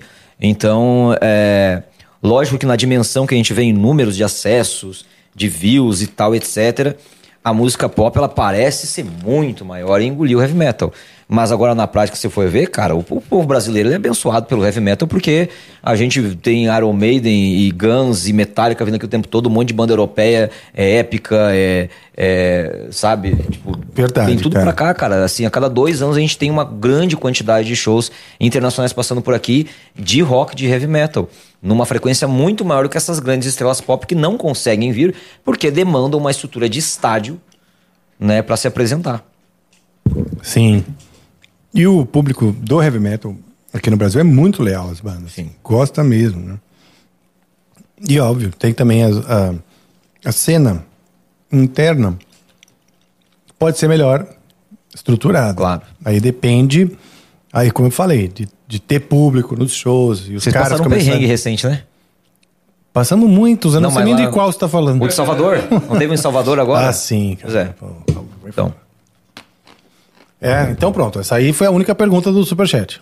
Se eu agora mandar um Superchat de 334. Ah, eu vou ler, mas é melhor ele fazer o quê? Ir lá na NV99, certo? Que é muito mais barato de você mandar uma mensagem e a gente vai ler com certeza. Ah. É isso. Ainda, e quantos slots de mensagem você abriu? A gente abre. Tem um padrão aqui que a gente sempre abre, nunca chega no, no, no total, mas deve ter umas 10 aqui. Tem que olhar depois. Maravilha. Maravilha. 10 slots, né? Obviamente. Mas a gente, ó, acabou de chegar mais uma que eu já vou aprovar aqui, mas é isso, vambora. Vamos seguindo. Então chegou o momento karaokê. vai ter isso? Vai. Você tem certeza? ah, Não, avisar pra, avisar pra pessoa que eu não sou um cantor, né? Sim, tá bem claro isso. Mas você Tá gosta de cantar, você tem uma banda, tem uma turma que vai no karaokê, vocês Tá cantam Fafá de Belém e Borg. Tá bom. Suficiente pra gente ir. Vamos cantar hoje aqui. Fafá de Belém de... Não, não vamos não. Borg, eu não sei se eu vou saber, né, cara? E Fafá de Belém eu não vou saber. Certo, então vamos encontrar o que você sabe. Vamos lá. A gente vai olhar a letra aqui. e Vamos Tá. cantar só um pedacinho. De, do quê? De qualquer coisa. Vamos combinar alguma coisa. Vou olhar, a gente vai olhar a letra. Tem aquela do Anga que eu falei que eu gosto, né? Você tá, você não sabe se você se lembra ou não? Eu não sei se eu lembro, mas vamos lá. É uma música do Anga sem agudinhos, porque eu não sei fazer agudinhos. Se você acha que eu vou botar uma roubada, eu vou te colocar também, né? Porque daí fica justo, eu acho. Vingativo, venenosa. O Moita gosta da música The Bottom of My Soul. Do Uma música que me ajudou num momento muito complicado da minha vida, sabia? É. Logo que foi lançada. Foi uma música que me acolheu. E vou te contar. A música fala The Bottom of My Soul. É uma brincadeira com duas expressões, né? Porque a gente fala em português o fundo da alma, que é muita verdade, né? E eles não têm The Bottom of My Soul como uma, uma expressão. Eles têm The Bottom of My Heart. Mas quando eles falam Hit the Bottom, é, é, é tá ruim a coisa, né? Sim. É tipo fundo do poço. Então a palavra bottom poderia vir no, no, no fundo do poço e também vem no bottom of my heart. Então eu coloquei como se eu tivesse atingido vai, o fundo do poço. Mal sabia eu que eu fui muito mais pro poço depois da letra. Mesmo. Quer dizer, às vezes você fala, nossa, estou no fundo do poço, a coisa piora ainda mais. Isso é uma curiosidade. Porque eu jurava que estava tinha atingido, né? Ou falei meio que como. É. Eu falo eu lírico, né? Que exagera um pouco, né? Porque a gente, no eu lírico, na hora de escrever as músicas, exagera um pouco, dramatiza, né? Quando eu falar uma merda no canal, eu vou usar essa. Não foi eu, foi meu eu lírico. Fala isso.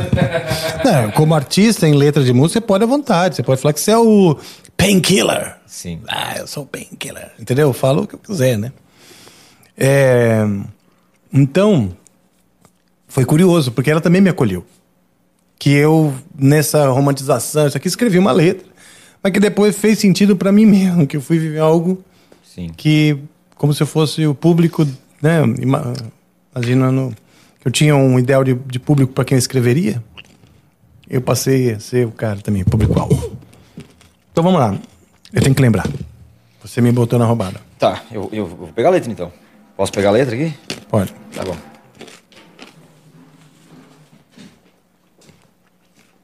Ih, ó, tá acabando bateria pra ajudar ainda.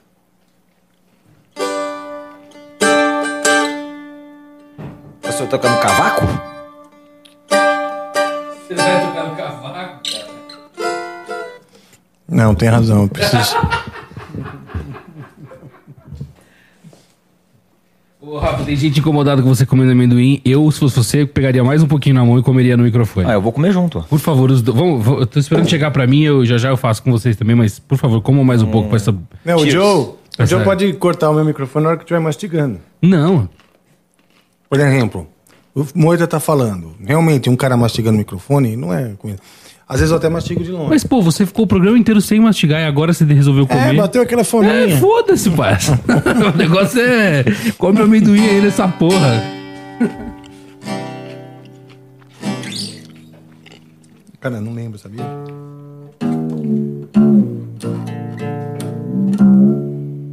Minha internet não tá carregando aqui também.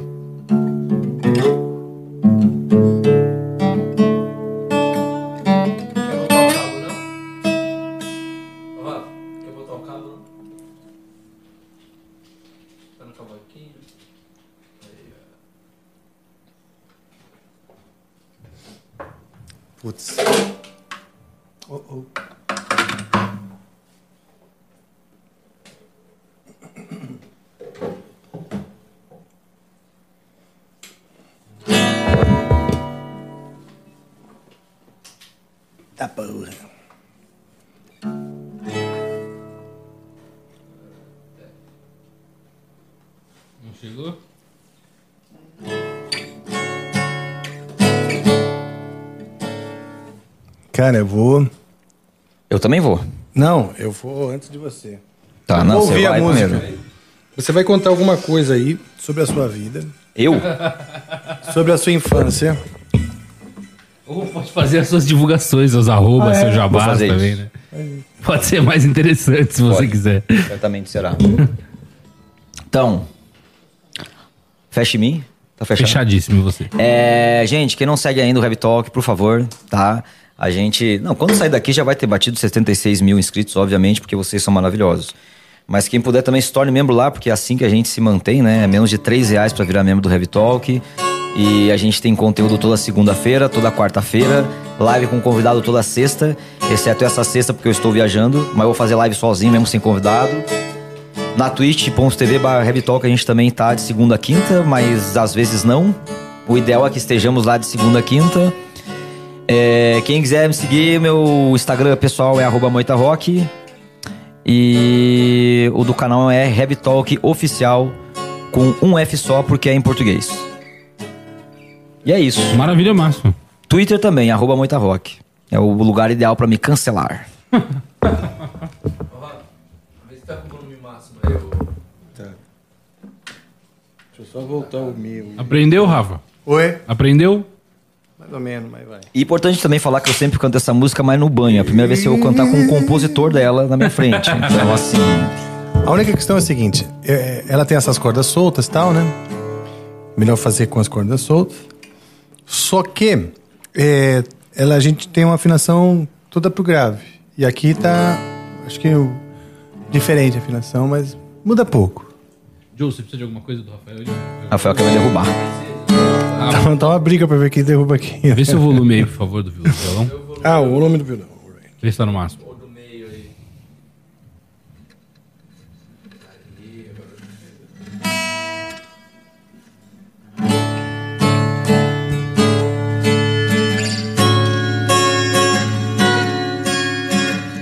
Já tá valendo ou não? Não, né? Não, a gente tá ensaiando. Tá bom. Tá? A gente vai ensaiar primeiro. Por exemplo, ah, vamos tocar o primeiro começo. Tá. Daí a gente vai. A gente vai fazer a boa depois. Beleza.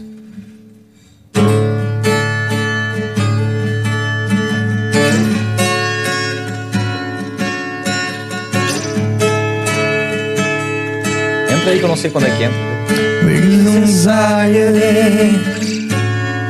Feels a hole within my soul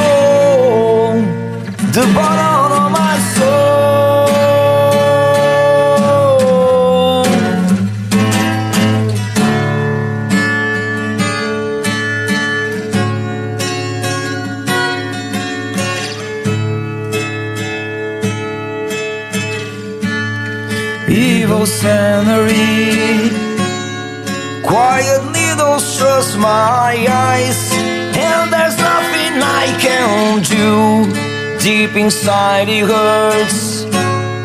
The blood's bitter in my mouth while I'm sinking down in the mud, stabbing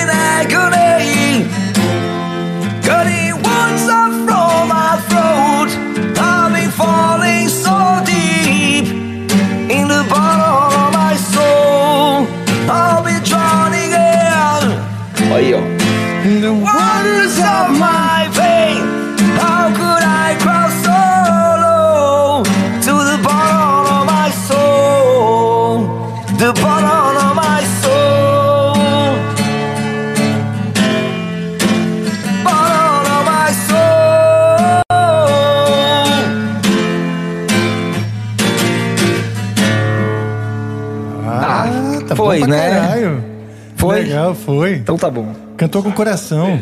É. É mesmo? Legal pra É, caralho. mas isso pode ser bom ou ruim, né?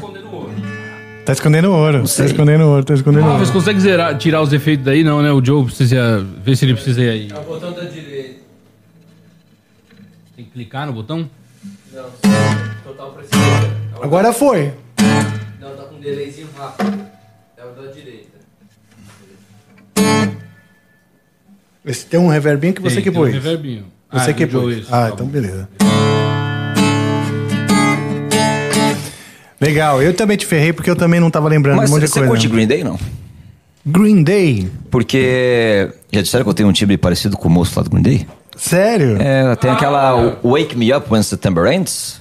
Ok. Eu vou te falar que eu pensei nisso quando você tava cantando sim, viu, cara? Viu só? Na região da voz, do, do- o jeito que ela sai. Mas como é que é essa Wake, Wake Me Up? Qual é o nome da. É outro Se título? chama Wake Me Up When September Ends. Ah, deixa eu ver se a gente acha aqui. Yeah, in September. Yeah. A gente arrisca o negócio, depois a gente joga em casa, entendeu? Tá. Porque se a galera Eu não gosta da primeira que pode dar ruim, a gente vai na segunda. Deixa eu ver. Ops.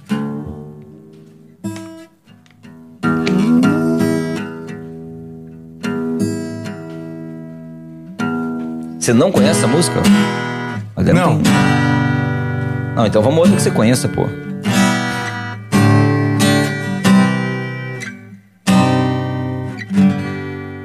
Os acordes são esses, é o máximo que eu posso te dizer. Na real, ela é só. O começo é só. tan, dan, dan, dan, dan, dan, dan. Ela é toda dedilhada, não é? No final só que entra todo mundo pesadão, né? Tipo isso. Ou então, qual é que é aquela outra que é assim nessa pegada também? Good Riddance. Essa também. Good Riddance, não conhece Good Riddance? Não, vamos, vamos lá. Se vocês me. Good Rhythms. Good Riddance. Ah. É porque eu acho que ela é mais, um pouco mais acorde, né? Do que essa aí que é muito dedilhado e tal. Como escreve Rhythms? É Rhythms de ritmo? Riddance, com dois D. R-I-D-D-A. Riddance. Ah, Riddance. Riddance. Ah, Good Ri- Riddance. Riddance. Pô, se sair um Green Day ia ser muito legal. Hã? Se sair um Green Day ia ser muito legal, porque eu, eu fico mais confortável com ela, na verdade. Vai sair. Vai Tem sair. que sair. Tirou o Angra ali, vai tirar, vai tirar um Green Day também rapidinho, pô. Isso é verdade. Tá. Aí você tem um Canta ponto. aí um pedaço pra mim, dela. De qual? Da Good Riddance? É, da, dessa. Another turning point, a fork stuck in the road. Time grabs you by the wrist, directs you where to go. So make the best of this test and don't ask why. Seria, Mas seria ela não é assim? punk rock, ela é mais. tan, dan, dan, dan, dan, dan, dan, dan. Algo assim? Algo assim. Muito fora?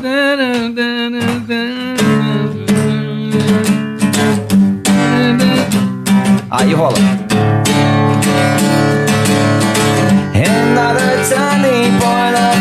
In the road. Time where the battle is directs you where to go. So make the best of this test and don't ask. It's not a question, but a lesson learned in time. It's something unpredictable, and in the end it's right. I hope you have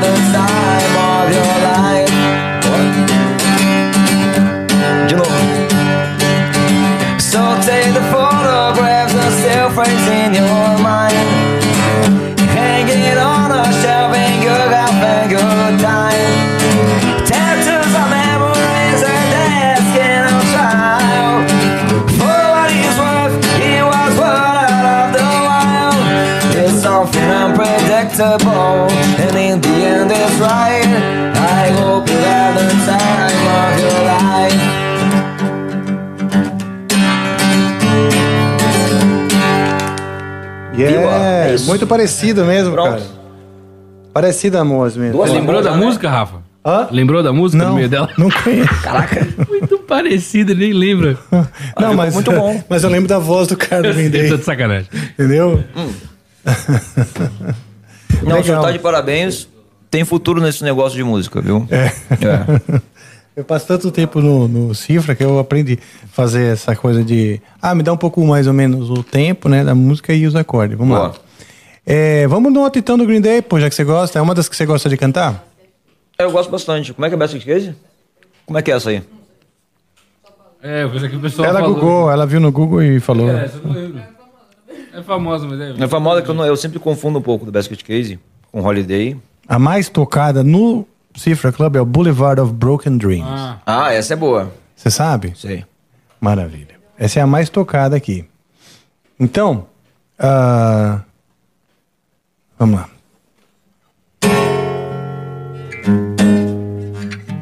Pô, tem que ser aqui mesmo. Eu sempre vou pegar a letra para não passar vergonha, né?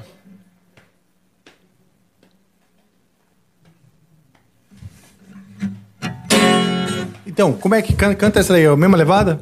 I walk this lonely road, the only road that I have ever known. Don't know where it goes, and it's long to me, and I walk alone. Tadam, tadam, tadam. É isso. dois tempos em cada acorde, eu acho. Eu vou mudar o tom. Faz de novo.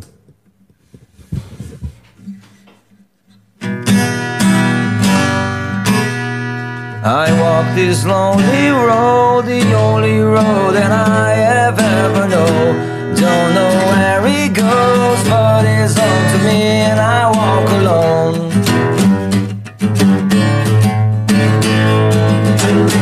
I walk this empty street on the boulevard of broken dreams, where the city sleeps, and I'm the only one,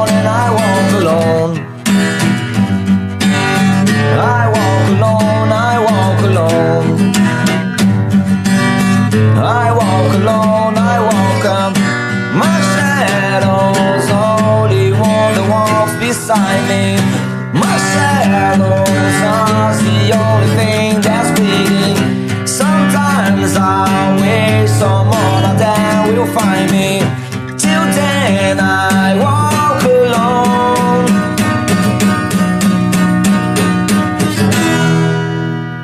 Acabou? Ó. Yeah, que legal, cara. Hã? Sistema de palhinha sempre funciona bem, né? Sempre funciona bem, exatamente. Quem quiser curtir balada comigo, vá no Ink Fusion Tatu Bar em Bé. E quem quiser ver cantar mais, vai no karaokê do Porto em Bé. Muito bom, muito Pronto. bom. E lá Fiz você. merchan pra duas, pros dois bar que eu vou. Ó, eu quero um Red Bull de graça em cada um, hein? Pô, o mínimo. É, vamos lá. Maravilha, já fizemos uma palhinha. Daqui a pouco, se você quiser, a gente faz em português. Podemos bolar algo. Bola- vamos pular algo. N- Não é contigo, não, viu, seu Diogo? Jambadil. Só pensa naquilo. Pior que eu quase falei pra ele, ô Joe, aproveita. Mas vamos lá. Uh, segue o jogo. O pessoal gostou Maravilha. da cantoria? Gostaram, pô, Que galera bom. gostou, sim. Obrigado. Porra, tenho certeza. Vocês são muito tá legal. bonzinhos. Não, tá legal pra caramba, cara. É, você tem uma voz. Oxi. Olha só, quando você fala já no microfone, já é uma voz com bastante projeção. Sim. Que bom. É, tem uma voz boa pra, pra falar, pra narrar. Tem uma boa entonação pra contar as coisas, né? É agradável de ouvir. E. hum, Então, quer dizer, pra isso virar melodia, não. Entendeu? Quando você canta mesmo fazer assim muita força, vai, vai ter uma projeção muito boa. Se for narração, tem um trabalho aí que foi conversado no passado e não se falou mais. Mas eu falei, sabe o Heleno Vale? Sou spell? baterista. Hum, sim, sim. É, houve uma conversa pra, é, pra eu talvez ser um narrador do quinto álbum. Olha que legal. Mas a gente não falou mais sobre isso, né? E eu não sei e quando que vem o ser. quinto álbum. Você vai narrar em inglês ou em português? Ah, é tudo em inglês lá, né? Acho que não tem nada em português no Sospel, não. Mas Legal. só uma coisa que eu lembrei agora que você falou de narração. É, existiu esse papo. Ah, sei, legal. É, Tomara tomara que que, fique de pé. Eu gosto muito do projeto, então. Sim. Tomara que role, tomara que dê certo. E. Bom, maravilha. Claro, então eu fico imaginando aqui, né? Que são coisas dramáticas e tal, é mais grave, talvez, né? Sua voz é grave. Quando você estava começando, quando a gente começou a conversa, estava bem repousada. Não, mas é, tem um narrador que é incrível, que é o. O. É o nome dele?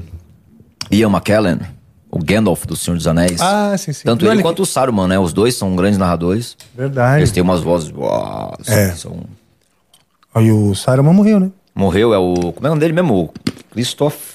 É Christopher Lee. Christopher Lee. Exatamente. Maravilha. Hum. Com a licença, estou comendo aqui um. A SMR de amendoim. Não, não Vamos lá. nenhum, não. Deco, pra minha própria curiosidade, sem responder perguntas do chat. Os tipos de assunto que estão rolando aí. Tipos de assunto que estão rolando aqui. Hum. Complicado, porque tem muita coisa aleatória, né? Mas tinha o pessoal falando ainda da ba- Basket Case lá do, do, do Green Day. É, algumas pessoas pegaram a parte do bolar algo que você falou pro Joe também, já começaram a, a falar mais sobre isso. É, já tem gente falando sobre a narração que vocês estão falando também. O negócio é sempre simultâneo. aqui. rápido, vai, né? é, vai indo. Maravilha. Vai Tem bastante milhão. gente vendo? Cara, a gente tem agora com a gente aqui, simultaneamente, 575 Caraca. pessoas assistindo a gente. Olha. É um ótimo número, cara. Um ótimo número. Maravilha. Muito obrigado, vocês todos que estão aí. Inclusive, deixou seu like? Se não deixou, tá de palhaçada, hein? Vamos deixar aí pra ajudar a família aí, que tá todo dia aqui num feriadinho trazendo. Pô, feriadinho trazendo pra vocês aí. É muito comprometimento, é ou não é? Ó, o, que eu, o- o que eu sempre falo em todas as lives minhas é que é uma obrigação moral que tenha mais like do que gente na live. Pois é. Agora a gente tá. A gente tem 551 likes pra 563 pessoas. Não, falta 12. Vamos lá, É isso, quem que né? não deixou ainda? Vocês estão de palhaçada, né? Verdade. Tainá fica puta no chat também pedindo like, a galera não deixa like. É uma palhaçada sem fim. É Isso aí. Muito bom. Muito bom, muito maravilha. Quais os planos esse ano, então? Você vai voltar a gravar o, o- na- na- na- passando na casa das pessoas? Então, vai ter uma segunda temporada de Habitat Natural, Habitat natural. né? Com 10 episódios dessa vez. A gente vai. Eu vou voltar pra casa com quatro já gravados. Né? É, dois spoilers que eu posso dar: o Vitor Emeca e o Paulo Barão. que São duas pessoas Legal. que a gente quer colocar nessa temporada. Tá marcado, vamos ver se a gente vai conseguir manter. Não sei que aconteça o imprevisto, né? Enfim. Ah, além disso, a gente tá tendo uma uma reformulação muito inspirada na CCXP, que é a Comic Con Experience. Eu te encontrei uma vez lá com seu filho, você lembra? Sim. 2018, acho que foi, né? Sim. E, e eu sou muito fã de cultura pop, de cinema, de séries. Eu sou maluco, tô enlouquecendo vendo The Last of Us agora, que é um jogo que eu sou apaixonado. Tô esperando Ah, aquilo lá é série. um jogo, é? É um jogo que foi lançado em 2013 e que eu jogo desde 2013. Então Olha eu tô esperando só. essa série desde que ela foi anunciada uns dois anos atrás. Eu assisti o primeiro. Ah, incrível, tá maravilhoso. eu não vou dar minha opinião. Né, mas é que você não joga. É que assim, É, as eu pessoas que que jogam a estão ver falando que está incrível. É, Ah, legal. Porque então, faz algum sentido na minha cabeça. É, Porque tinha um monte é de peças game. que eu não tava entendendo ali e eu acho que, que é um contexto. é, eu acho que é- foi uma série muito feita pra quem é fã do jogo. Sim. E por isso que uma coisa que eu gostei, assim, tanto. Uhum. uma coisa que eu gostei, eu vi o primeiro e meio, vai. Sim. Desisti no meio porque falei, pô. E. Mas o. Não tem, é um certo apocalipse zumbi, de certa forma, mas não tem muito zumbi. Isso Não. eu achei bom. É, eu não sou os muito humanos, zumbizeiro. muitas vezes, tanto no jogo quanto na série, eu percebo que as pessoas são ameaças maiores. Ah, legal. Né? Porque tem aquela coisa de viver em um regime militar, tem um grupo de Sim. resistência e, e bala comendo pra todo lado, né? Hum, E isso deve se agravar mais na série ainda. ah, legal, legal. Mas, mas aí, assim, é, eu quero puxar mais a cultura pop pra dentro do canal. Isso é uma coisa que eu quero fazer. Porque eu quero unir esses mundos, nunca abandonando a música. A gente já fez dois conteúdos sobre isso. A gente fez um conteúdo, por exemplo, sobre a série da Vandinha. E sobre como a cultura gótica, que é uma coisa que veio do rock, permanece com tanta força no mainstream. Então é esse tipo de assunto a gente consegue. A gente fez um vídeo sobre o Demolidor, o filme do Ben Affleck, aquele antigo, né, que é de 2003, porque o, o Evanescence é uma banda que ficou mundialmente famosa por causa desse filme. Porque tinha música na trilha? Sim, porque era uma banda regional e antes do Fallen, que é o primeiro álbum, ser lançado, é, duas músicas aparecem na trilha sonora do filme em momentos muito marcantes. E aí as pessoas começaram a ligar para rádios do mundo inteiro, inclusive no Brasil. Eu vi um, uma- um vídeo da Lucas Salomão falando disso, inclusive, né? É da mesmo? 89. Que legal. ela fala que as pessoas ligavam enlouquecidas pedindo a música na rádio antes do álbum ter sido lançado. Então, quando o álbum lançou, né? Então, esse tipo de conteúdo, assim, eu quero fazer mais. Desse mundo de super-heróis, de, de ficção científica, de séries, de... O que der pra Legal. conectar com rock, com heavy metal, a gente vai trazer mais, né? Então, é, existe essa intenção, assim, de fazer mais entrevistas, né, tanto nacionais quanto internacionais. Eu acho que o período pandêmico acabou é, levando a minha cabeça muito a fazer outros tipos de conteúdos, né, que a gente podia fazer dentro do quarto. E agora que a gente tem possibilidade de fazer online, eu acabei é, me perdendo um pouco e a gente voltou a fazer ah, entrevistas. Inclusive, a última que a gente lançou, foi nessa segunda-feira, foi uma entrevista com o Nando Fernandes, que está muito legal. É, focar também em algumas entrevistas internacionais, né? A gente entrevistou a Simone Simmons do Época recentemente. E, enfim, cara, toda semana assim eu converso com o John sobre, sobre isso. A gente tá investindo também em cenários mais legais, né? O, hoje o Heavy Talk são três pessoas, eu, o John e o Thiago, que é o editor de vídeo. Então o Thiago ele mora numa cidade próxima, ele tem o equipamento dele que é melhor que o meu. Então a gente com uma qualidade melhor de imagem, a gente grava nos lugares bonitos, a gente pega o carro e acha uma locação, né? É, eu lancei semana passada um vídeo. Você lembra que eu fiz um Heavy Talk Legacy contando a história da sua vida? Sim. A gente lembro. fez um do Kiko Loureiro. Que legal. Semana cara. passada, e daí a gente gravou numa loja de instrumentos com uma parede de guitarra, que a gente conseguiu autorização Ah, legal. gravar. Então a gente sempre pega assim, aí não tá mais. Sabe, quando tem um roteiro do vídeo, cara, onde é que ia ficar bom isso aqui? Né? A, o cobertor do Sepultura a gente gravou a, a narrativa, fez os vídeos no show, né? Mas a narração eu gravei num cemitério.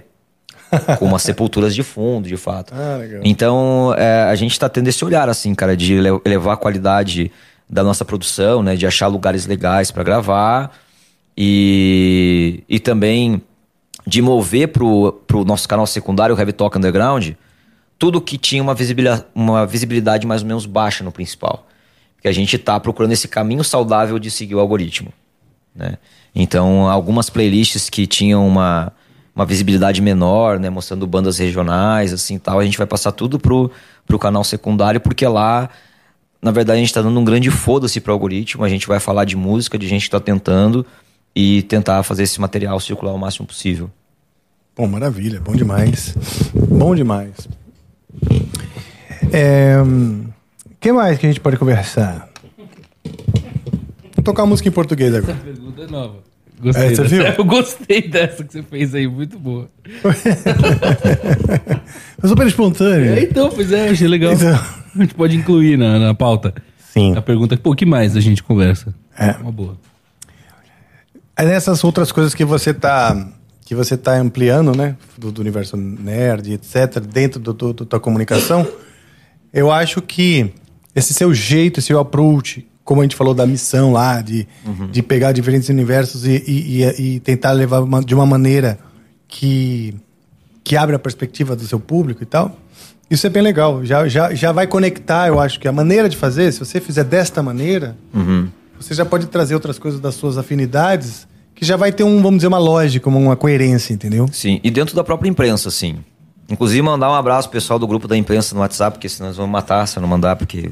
Inúmeros Sim. pedidos, mande um abraço para nós. Ma- Manda aí os abraços É, todos. então, o pessoal lá do grupo da imprensa, né? Toda a turma. E, cara, eu tento. Tô tentando também fazer essas alianças com outros veículos de imprensa. Por exemplo, Tá. hoje em dia, quando o, o John não pode participar de uma live de sexta-feira, porque ele tá na Finlândia, lá tem muito show, muito festival e um fuso horário de 5 horas na frente. Às vezes ele não pode, eu não faço sozinho, eu chamo como co-host algum comunicador de outro canal, outro veículo, outro site. Até para minar esse lance de, de concorrência, né? E, inclusive, eu tenho que ler uma coisa para você, que eu tinha esquecido disso, ó. Ó, O John, ele falou assim, amiguinho, já que vai lá, tem uma mensagem que eu quero que você leia pro tem que Rafa. pagar. Dá desculpa, tem que falar pra ele que tem que Não, pagar. não, ele, ele, esse, o John achou os meios certos, Rafael. Ele é minha extensão Ele aqui. achou os meios certos, ele foi direto no convidado, aí a gente não tem como, como, como brecar. Não, e assim, é porque o John, ele assistiu todos os Amplifica. Todos. Ó, sério? Todos. Ele não e você perdeu querendo nenhum. taxar ele. Nenhum. legal. Ele assistiu todos, absolutamente todos. É uma Que enciclopédia. legal. Ele mandou assim, ó, Rafa, Acompanho e assisto todos os episódios. Ah, que legal. Mas até hoje não vi você tocando essa canção que é minha favorita do Bittencourt Project. Olha. The Dark Side of Love. Parabéns, Rafa, Deco e equipe pela excelência, leveza e carinho com a maneira que amplificam a arte. Pô, valeu, lembrou de mim ainda Nossa. também, cara. Eu só. Obrigado, Um abraço, cara. Tamo junto, é o nóis, John, pô. ele tá por dentro, hein? Eu nem lembro, tá? Essa eu vou só assistir.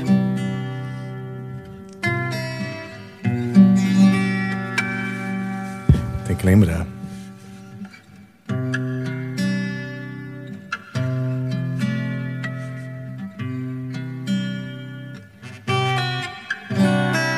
Ô, caralho, caguei. Tem que fazer de novo porque eu errei, tá? Faz muito tempo que eu não toco mesmo.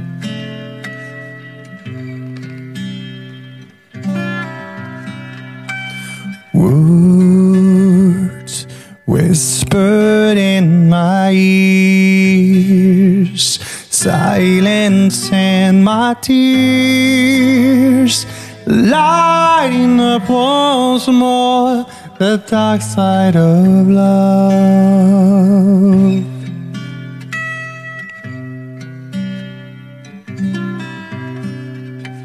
Fears turning into tears.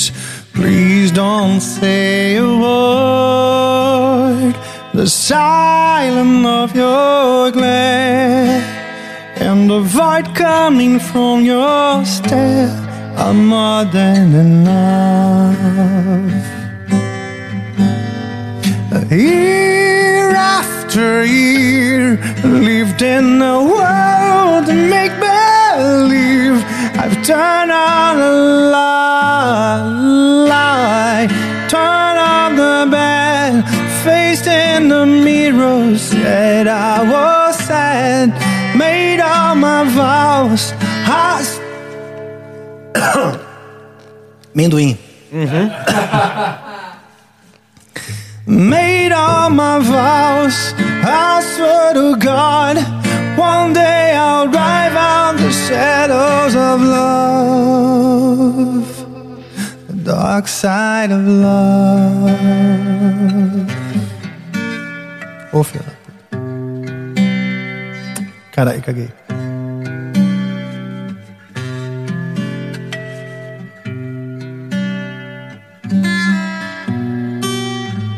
Um solo aqui.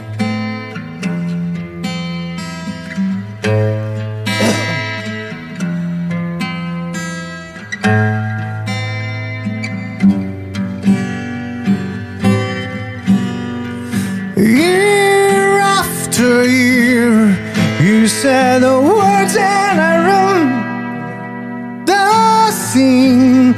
I made all my vows. I swear to God. Aí caguei a letra.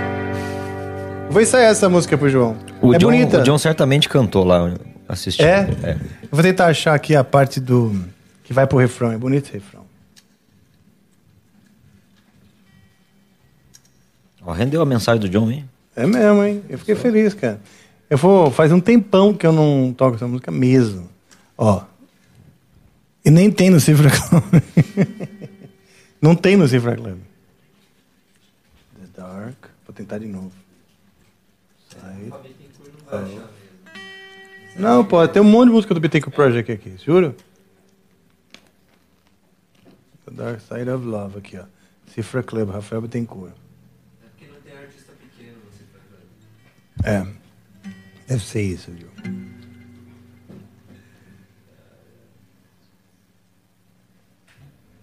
Rafael.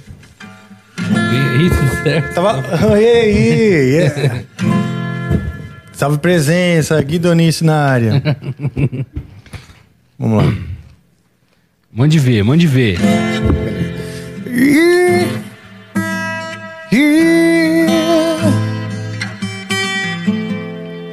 Year after year, I lived in a world believe. Off the light, laid on my bed, face in the mirror said, face in the mirror said I was sad. So I decided, swore to the God, one day I'll drive out the shadows of love, the shadows of love. Só até aqui porque cagou geral. Remembering. Ok.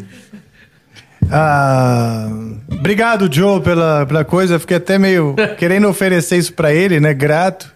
E ao mesmo tempo sem lembrar a música, mas quem sabe a gente. Mas ele é fã do Amplifica, ele sabe que ele fez a coisa certa É, em meu- pedir a música que você não sabe. Exatamente. Porque ele ajuda os cortes, ele ajuda tudo. Então, né? Verdade. É isso, ele fez a coisa certa. Tá, vamos lá. Ui, ainda bem que tá feliz. E aí, então você tinha uma pergunta aí no seu celular, era esse o momento, você mandou um abraço para todas as, as pessoas da Tem imprensa. que mandar pra Andressa, lá do nosso grupo, que eu me esqueci de mencionar antes também. E a Ariane e Dona Rita, que daqui a pouco, que estão me hospedando no Guarujá, né? Maravilha. E também Pri, que me hospedou lá em, em, em Floripa, e a Helena em Curitiba, e amigos e tudo mais. E a, e a gente tem um grupo também no Revitalk. Cara, tem uma história legal pra contar sobre como as coisas vão muito além do que a gente consegue controlar, né? Sim. é, pessoas que se tornaram não só amigas dentro da comunidade que a gente criou do canal, como já formamos casais. É mesmo. Inclusive, essa camiseta aqui do Black Pantera é uma- um presente que eu recebi do Gustavo e da Silvia. A Silvia morava em Salvador, Ó, o Gustavo em Dayatuba, e eles se conheceram nos chats das nossas lives. ok. E hoje eles moram juntos e vão se casar em breve. Olha só, e eu sou onde? padrinho de casamento. Em Dayatuba, ela veio pra cá. Ah, ela veio pra cá. rolou umas pontes aéreas vez ou outra. Mas isso que é louco, porque meu, meu canal não é sobre relacionamento, né? Não sou Rodrigo Faro ainda. Mas é, é, a gente não, nunca sabe, né, cara? O que a Sim, gente joga pro mundo e as coisas acontecem. Sim. Então essa é uma história que eu sempre conto, porque nunca achei, né? Que eu Sim. mirando abastecer as pessoas só com música e, e trazer ali algum entretenimento, alguma alegria, acabar. Esse eu acho que é o maior caso de eu, de eu ter influenciado na vida pessoal de alguém de alguma forma esse ponto. legal. O canal acaba virando um ponto de encontro, né? O pessoal que a gente vê tem muitos é, pessoas que estão no superchat sempre aí, curtem, eles estão vem estão encontrando também outras pessoas, né? E debatendo e tal, e dando risada. Então acaba sendo um ponto de encontro em um lugar, né? Pra, pra você co- encontrar pessoas com a mesma afinidade, né? Exatamente. Com as mesmas afinidades. Maravilha. Temos perguntas, senhor Deco? Eu, sim, senhor. Vamos lá, vou puxar aqui então. Agora é a hora, hein? Você que ainda não mandou sua pergunta na nv99.com.br barra amplifica barra live. É. Se você não mandou, a gente não vai conseguir ler sua pergunta. Então corre que eu vou Aí, começar. Mandou é vacilo, hein? É o quê? Vacilo. Mandou é vacilo. É pô. vacilo, Isso. pô. Tá moscando pra caralho. Vamos lá, vambora. O Vitor.molica mandou aqui. Boa noite, galera. Vocês são fodas. Moita, já passou pela sua mente mudar pra São Paulo pra conseguir cobrir mais eventos? E qual a sua banda favorita do Rio Grande do Sul? Abraços e muito Red Bull. Angra, a melhor banda do mundo, que ele sempre manda aqui, né? Boa. Cara, ah, eu já pensei sim, mas é. Em questões de custo de vida, de ter que mudar tanto a estrutura da, da vida da minha filha lá, né? Porque ela já vai. Ela tem uma escola lá, a família dela toda de lá, né? A psicóloga dela lá que, que, que acompanha ela em toda essa jornada de lá, tem muitas coisas lá. Então eu acabei descartando isso, até porque me organizando de maneira adequada, né, eu consigo vir para São Paulo com uma certa facilidade, seja de carro, como eu vim dessa vez, que é um pouco menos fácil, ou de avião, porque é, a minha cidade fica a uma hora e dez do, do aeroporto, né? É lógico que, por exemplo, final de 2019, eu conseguia vir para São Paulo em um mês três vezes. Ah, e agora a passagem aérea tá caro, né? Mas a gente Tá, né? espera que daqui a pouco Nossa. essas coisas sobem e descem, né? Então, Verdade. é, é uma ideia que eu descartei. Sem contar a qualidade de vida de uma cidade pequena, que é algo que eu gosto muito. Assim, eu gosto de morar. Eu amo minha cidade, então eu gosto de morar lá. E uma coisa interessante também é que, assim, é, quando se fala de canais do YouTube especializados em rock heavy metal, é, hoje o Heavy Talk é o terceiro ou quarto maior do Brasil. E é o único que não está em São Paulo. Então, até por uma questão assim de valorizar a terra, eu falo, cara, o- um dos maiores canais de rock e metal do Brasil é de Tramandaí. Que legal. Então isso é, é algo que eu acho bacana. Já tive essa ideia no passado, mas hoje em dia não tem mais. O Marco Ocla mandou aqui. é, Boa noite, parabéns ao Moita, Rafa e tudo amplifica, sou fã demais. Se der, faz um jabazinho do nosso novo clipe. Ó, pediu um jabazinho aqui, hein? É, banda Rafia, com PH, música I.F.S.F, de novo. Ilusão de um final sem fim, ele traduziu aqui. Metal Nacional em português. Ó, e aí legal. mandou o linkzinho aqui. Se você quiser ver o link, você consegue entrar na NV, ver as mensagens compradas, você clica no link e vê lá. Ele mandou um abraço a todos, então é isso. Mas então alguém que tá assistindo e que ficou curioso com, com o videoclipe dele, não dá pra botar o link no, no chat também? Pode ser, É, porque daí o pessoal fica fácil de Mais clicar. fácil, né? pô. pode ser. Vou Né? jogar o link no chat, então. Claro que a gente, os caras começam a debandar, sair do Amplifica pra ficar vendo Pois é. outras coisas. Eu vou né? jogar o link no site da NV, lá no chat da NV, então. Tá. Porque aí você quer muito ver, você vai lá. Aí a gente ajuda você É ajuda bom a gente. qualifica o novo fã, né? Esse cara chegou até a banda porque ele queria muito ver mesmo. Exatamente. Lá no... Exatamente. Exatamente. Não foi por impulso, né? É. exato. Ele tá Link realmente curioso. conteúdo da E é. Ráfia o nome da banda? É, com PH. Rafa. PH.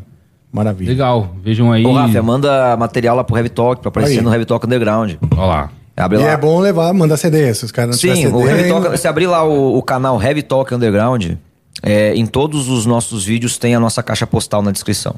Ah, legal. Então qualquer banda do Brasil manda lá que a gente recebe, ouve, faz vídeo e mostra lá. Maravilha. Ó, vamos juntinho, hein? Sincronia. falou maravilha? Eu falei Falou. juntinho. Gente, cara, que conexão. O. Rafael Veloso mandou aqui. mandou aqui. Duplamente feliz hoje por ver no Amplifica duas. Ele fala palavras difíceis sempre. Autarquias do metal. Um criando a arte e o outro comunicando essa arte. Camila de- eh, deseja melhoras para o morcego, Moita. Eh, Em abraço, me desculpa, em março presenciaremos o Angra Fest aí em São Paulo. Valeu, Xará. Inclusive, Angra Fest que eu também quero presenciar e tá. Sim, maravilha. Estarei em Porto Alegre Eu também lá, quero ter, estar. vamos encontrar lá em breve. Vamos? É, eu vou estar lá. Ah, no Agrafest de Porto Alegre? Porto Alegre, Oh, irei. maravilha, Lógico que que legal, irei. cara. E, pô, e depois de anos nós vamos tocar em outra casa que não o Opinião, né? É. Nada contra, maravilha. Mas já conhece lá o Araújo Viana?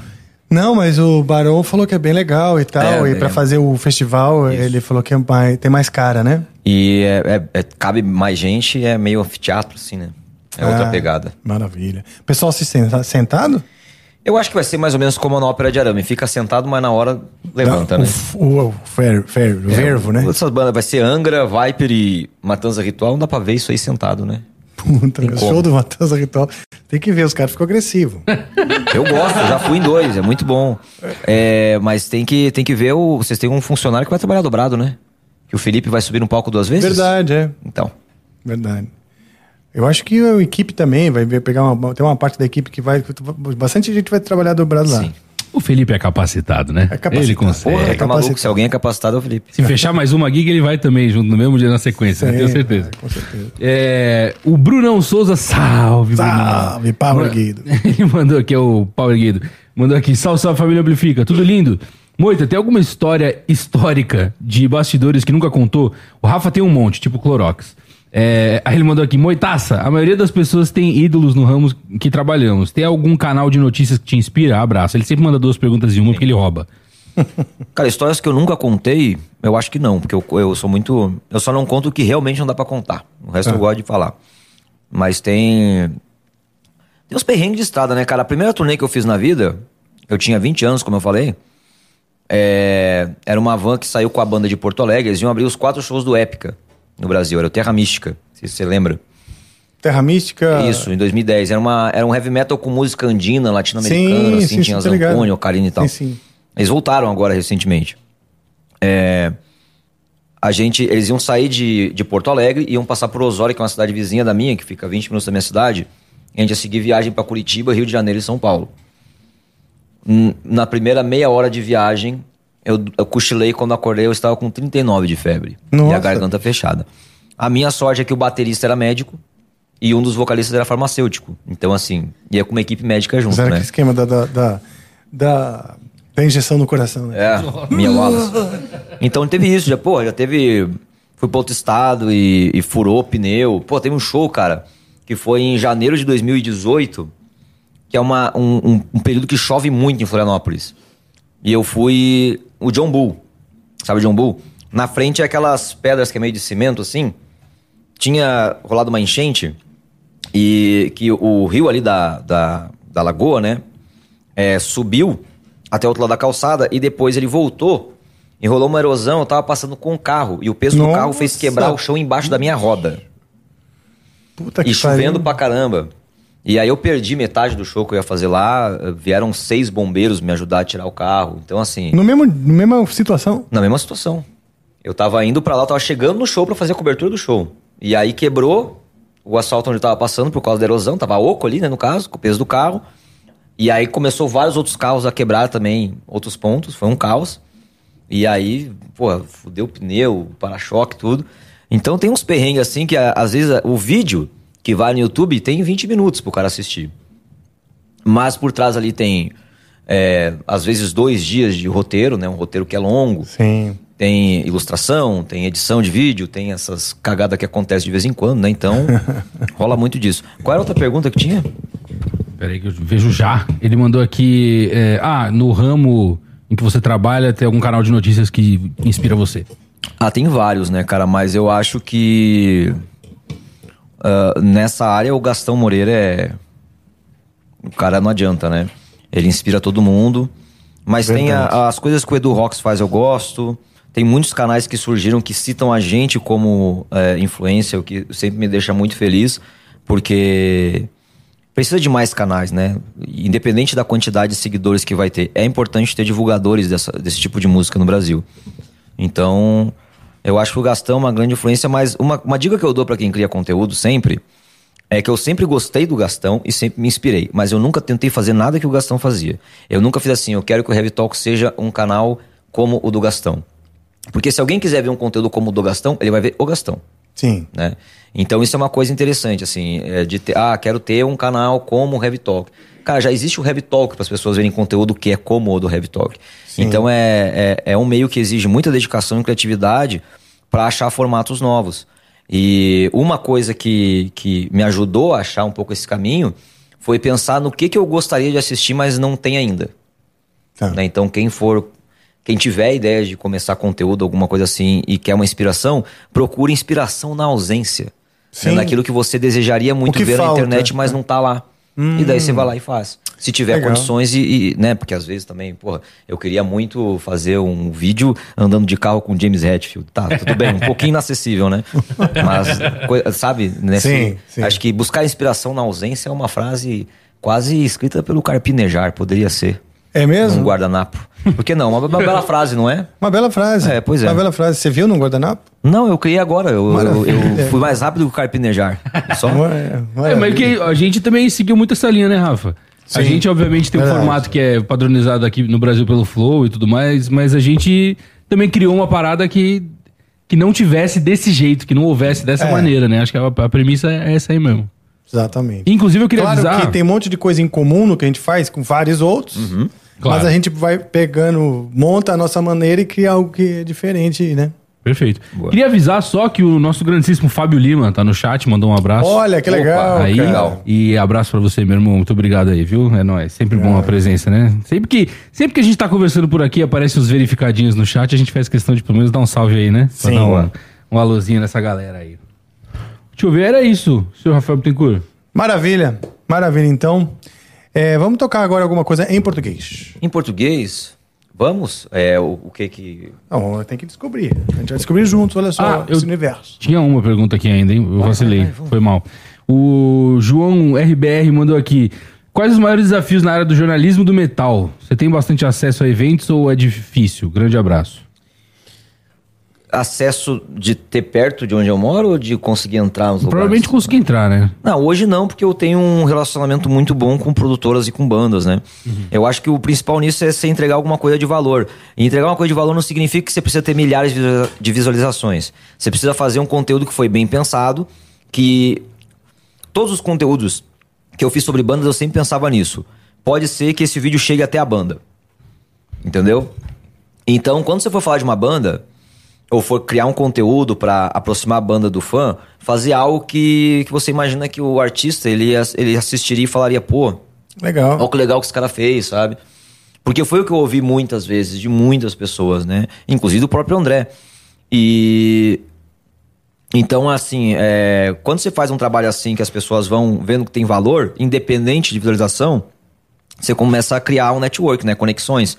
Então, é, hoje em dia, acaba sendo fácil, né? Boa parte dos, dos músicos que eu quero é, cobrir algum show, ou das produtoras que estão realizando shows, é, eu tenho conexão direta pro WhatsApp já. Então, isso facilita muita coisa, por causa de um relacionamento que foi construído ao longo de um, um conteúdo que visava ajudar todo mundo, né? E eu sempre falo, cara, negociar comigo não tem é, um saiu ganhando, outro saiu perdendo. Eu não fecho o negócio se não for todo mundo sair ganhando. E eu acho que essa é a melhor forma, assim, de conseguir abrir portas na vida. Sim, então ganha-ganha, né? É. Você, é, você falou que gosta de Legião? Eu gosto. O que, que dá pra fazer do Legião? Quer dizer, eu também não sei direito ah, algumas. Por exemplo, eu adoro a música Índios, mas eu não, É, não mas sei os essa linkzinhos. não- Tem uns linkzinhos legais. É, mas eu também não saberia, não. É, temos. Vento no Litoral é uma que você falou, mas Ah, não, mas daí a gente acaba depressivo. Tem a Tempos. a Tempos é boa. há tempos. A Tempos é boa. O Tempos é um clássico de karaokê, né? É mesmo? Nossa, eu nem canto lá porque toda quarta-feira tem uns três que cantam ela. Pô, que sacanagem. Então já nem. Há tempos. Eu não lembro essa música, hein? Vamos lá. Ah, parece cocaína. Essa aí mesmo. Mas é só triste. Vamos ver se sai. Pam, pam, pam, pam, parará. Como é que é?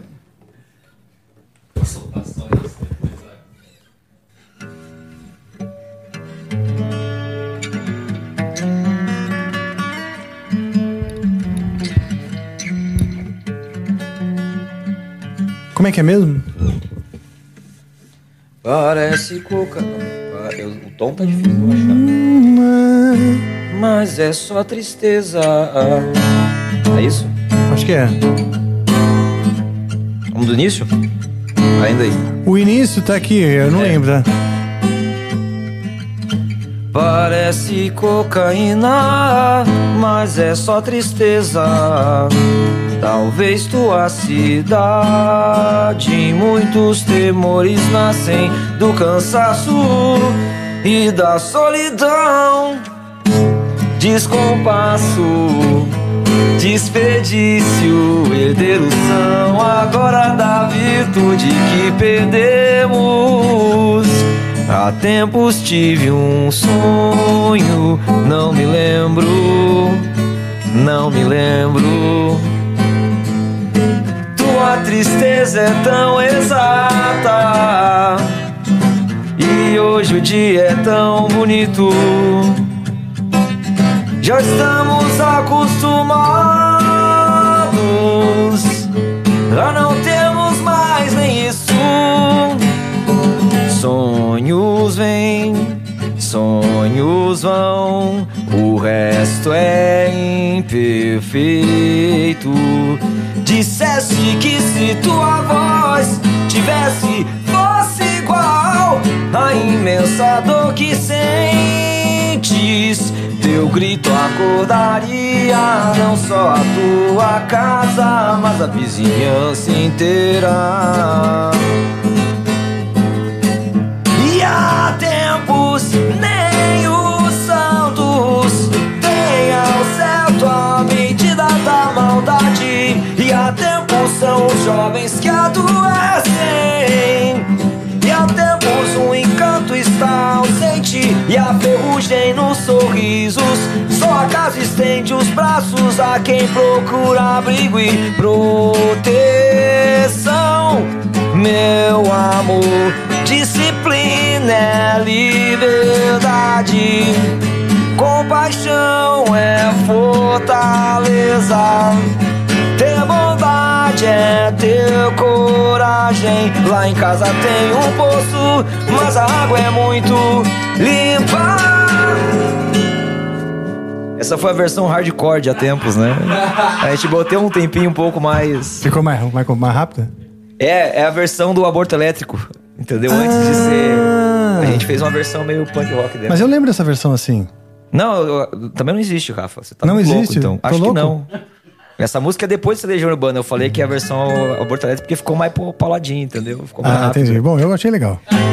Pô, essa Então música tá. é bonita, hein? Então não foi nem E- um cover, foi uma releitura. Uma releitura da releitura da versão Olha só, da reversão. incrível. Só não amplifica, gente. Só no amplificar. Não tinha como ser melhor, pô. É Não isso. tinha como ser melhor. Os caras achou que você ia vir aqui hoje não ia nem ter música, que é só ficar trocando ideia? Pois é, me falaram ali embaixo Pô, também não tá tinha, no- fui pego de surpresa Tu aqui. mandou várias ainda, pô. Lucro Exato. pra todo Quer fazer mundo mais tá uma? aí. Ah, não, já chega, né? Porque agora fica, tem que pensar mais uma agora, não sei. Uma Fafá de Belém. Betânia. Betânia. Betânia. Não, então tá. Eu acho que tá bom. Beleza, tá bom? Tá bom. Pra quem não ia ter Maravilha. música, teve quanto? Teve três ou quatro? Nem sei mais. Umas quatro, foi umas quatro, né? Tá Umas três ou nove. É, 3 ou 9. maravilha, então. Você quer dar mais algumas, alguns recados maravilhosos aí pra, sua, pra aquela câmera ali? Se esqueci de mandar recado pra alguém, eu te amo mesmo assim. E se inscreva no Heavy Talk pra gente chegar logo a 100 mil inscritos. Aquela placa parece que não chega nunca, gente. É difícil crescer um canal sem polêmica, viu? É, eu sei. Mas é eu Posso isso. imaginar. Por isso eu parabenizo tanto e incentivo. Muito obrigado. Você viajar é, contrariando a bússola, eu sei que. Isso às é vezes uma- contrariando o vento também. Né? Isso é uma coisa, cara, que, assim, você falou de uma maneira poética, mas eu tô trazendo pro, litera, pro litoral. Pro litoral, não, meu Deus, pro literal. Vento no litoral. Pro literal, pro litoral vou daqui a pouco, eu tô indo pro Guarujá. Mas é. Cara, eu não meço esforço pra fazer o que eu faço. Essa não é a primeira vez que eu viajo de carro 2 mil quilômetros pra trazer conteúdo. Já fui pra Araquara fazer o Araquara Rock, já vim pra cá fazer evento dos Mariucci, vim pra, pra, pra essa viagem que era pra ser férias, mas acaba não sendo porque eu entupo de trabalho também. Então, assim, é, viver de conteúdo é muito bom, porque a gente trabalha com o que a gente ama, mas a gente trabalha. Né? Sim, opa. Então, todo trabalho tem momentos de frustração, de desgaste. Sim. Que já pensei em desistir mil vezes, mas daí eu penso um pouco melhor e, e depois, assim, a gente vê a recompensa de não ter desistido. E é isso. Enquanto você estiver aqui, eu também estarei. Ah, maravilha. Fa faça das suas palavras das minhas. Ué. Eu gostei desse teu bordão aí, que você fala no seu canal. Eu vou falar a mesma coisa. Enquanto vocês estiverem aqui, estarei também. Estaremos também, né? Falar no plural. Ela acabou de falar sobre você ter as influências de criar um negócio novo, tu vai copiar o bordão do cara. Cada um, cada um, cara. cada um tá no patamar de criatividade, de originalidade. Hoje eu posso, dá licença. Eu posso, sabe? Como diria a Uber. A Uber não, a Waze. Você pode. Enfim, vai. Beleza. É, É, eu gosto quando vai pra esse nível. pra esse nível, né? Ok. Tentando manter o nível, ou até elevá-lo. Ah, então, eu agradeço muito sua presença aí. Imagina. Sua, sua, sua presença, sua palavra, sua gentileza sempre. Sobriedade. Eu me inspiro na sua sobriedade. Ah, é mesmo? Mesmo. Vejo você um cara muito centrado, entendeu? Apaixonado pelo que faz, claro. Mas que consegue é, equilibrar, entendeu? A paixão com a, com a maneira sóbria de fazer. E isso me inspira. Ah, então, obrigado. Me sinto Obrigado. honrado. Ó, imagina. Que isso. Você que mostrou a música de uma forma que eu ainda não conhecia, né? Com o Angra, então fico muito feliz com o Bittencourt Project também, que eu gosto pra caramba. E, e, e você que foi o responsável por eu comer quiabo pela primeira vez na minha vida, né? Também tem Ah, isso. verdade. Temos essa história aí para É. dividir. Que nessa- no dia que você visitou lá, a, mi- a minha, minha- minha casa, É. o meu lar, que falaram aí do morcego, melhoras para o morcego, meu gato que está enfermo, mas se recuperando. É, e então eu preparei-te um almoço, não foi? Exato. Frango, arroz com açafrão e quiabo. Cara, eu fiz um, Um, um bom cozinheiro. fiz um, É. um almocinho de, almocinho mesmo, PFinho, né? Gostosinho. Mas ele falou, porra, não como quiabo não. Não, não Porque disse que eu não como quiabo, eu disse que eu nunca tinha comido quiabo. Ah, tá. Foi isso que eu falei. É que o quiabo realmente, ele, se você julgar pelo aspecto, né? E pela gosma, porque às vezes tem gosma. Não sei se o, que o quiabo que eu. Não sei se meu quiabo tinha gosma. Não, estava um quiabo sequinho. Foi um quiabo bom sequinho. quiabo. Foi um bom Ah, quiabo. é. Maravilha. Isso um bom amplifica, quiabo. gente. A gente começa falando de metal e termina com quiabo. Maravilha. Mas você comeu quiabo depois daquilo? É, comi em restaurantes de buffet, não em casa, assim. Minha casa não, tem tudo muita bem, cultura mas- do quiabo, de fato, Tudo né? bem, mas... mas você chegou a. Sim, sim. Eu- eu- É. Beleza, então não. Não, não é meu alimento favorito, mas é algo que eu como porque me agrada e, e é saudável. Então, quando há disponível, Pô, fico feliz pelo então de ter quiabo. introduzido o quiabo em você.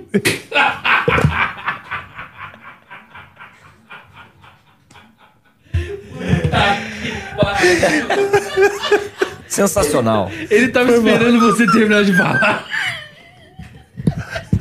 carregando isso. Brincadeira, E a cabeça dele assim, caralho, eu vou poder falar. Eu Juro vou que poder não. falar. Só termina, pelo amor de Deus. Eu juro que não. eu A quinta mesmo. série não Vamos lá. dorme. Não, não dá. Exatamente.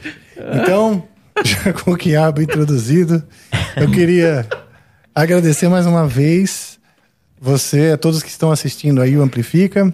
Muito obrigado. Quem não se inscreveu, se inscreva. É, compartilhe, dê seu like. E é isso aí. Muito obrigado, equipe maravilhosa. Hoje também com a, com a presença internacional aqui num pianista de jazz. Nós estamos falando de Matias Nilsson, que é um pianista sueco que está no Brasil para algumas apresentações, não é?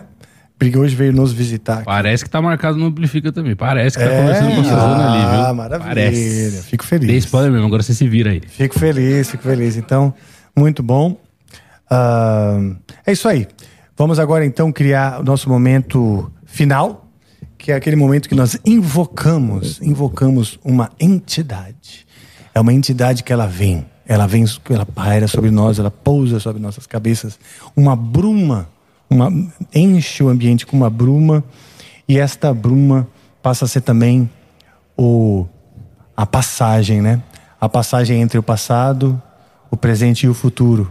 Afinal, esse episódio que era ao vivo, agora continua vivo, mas como algo que já aconteceu. Porque esta que vem sobre nós, ela encerra o ao vivo e ela e ela Tô vendo o fone aqui. é eu esperar o Moita botar o fone.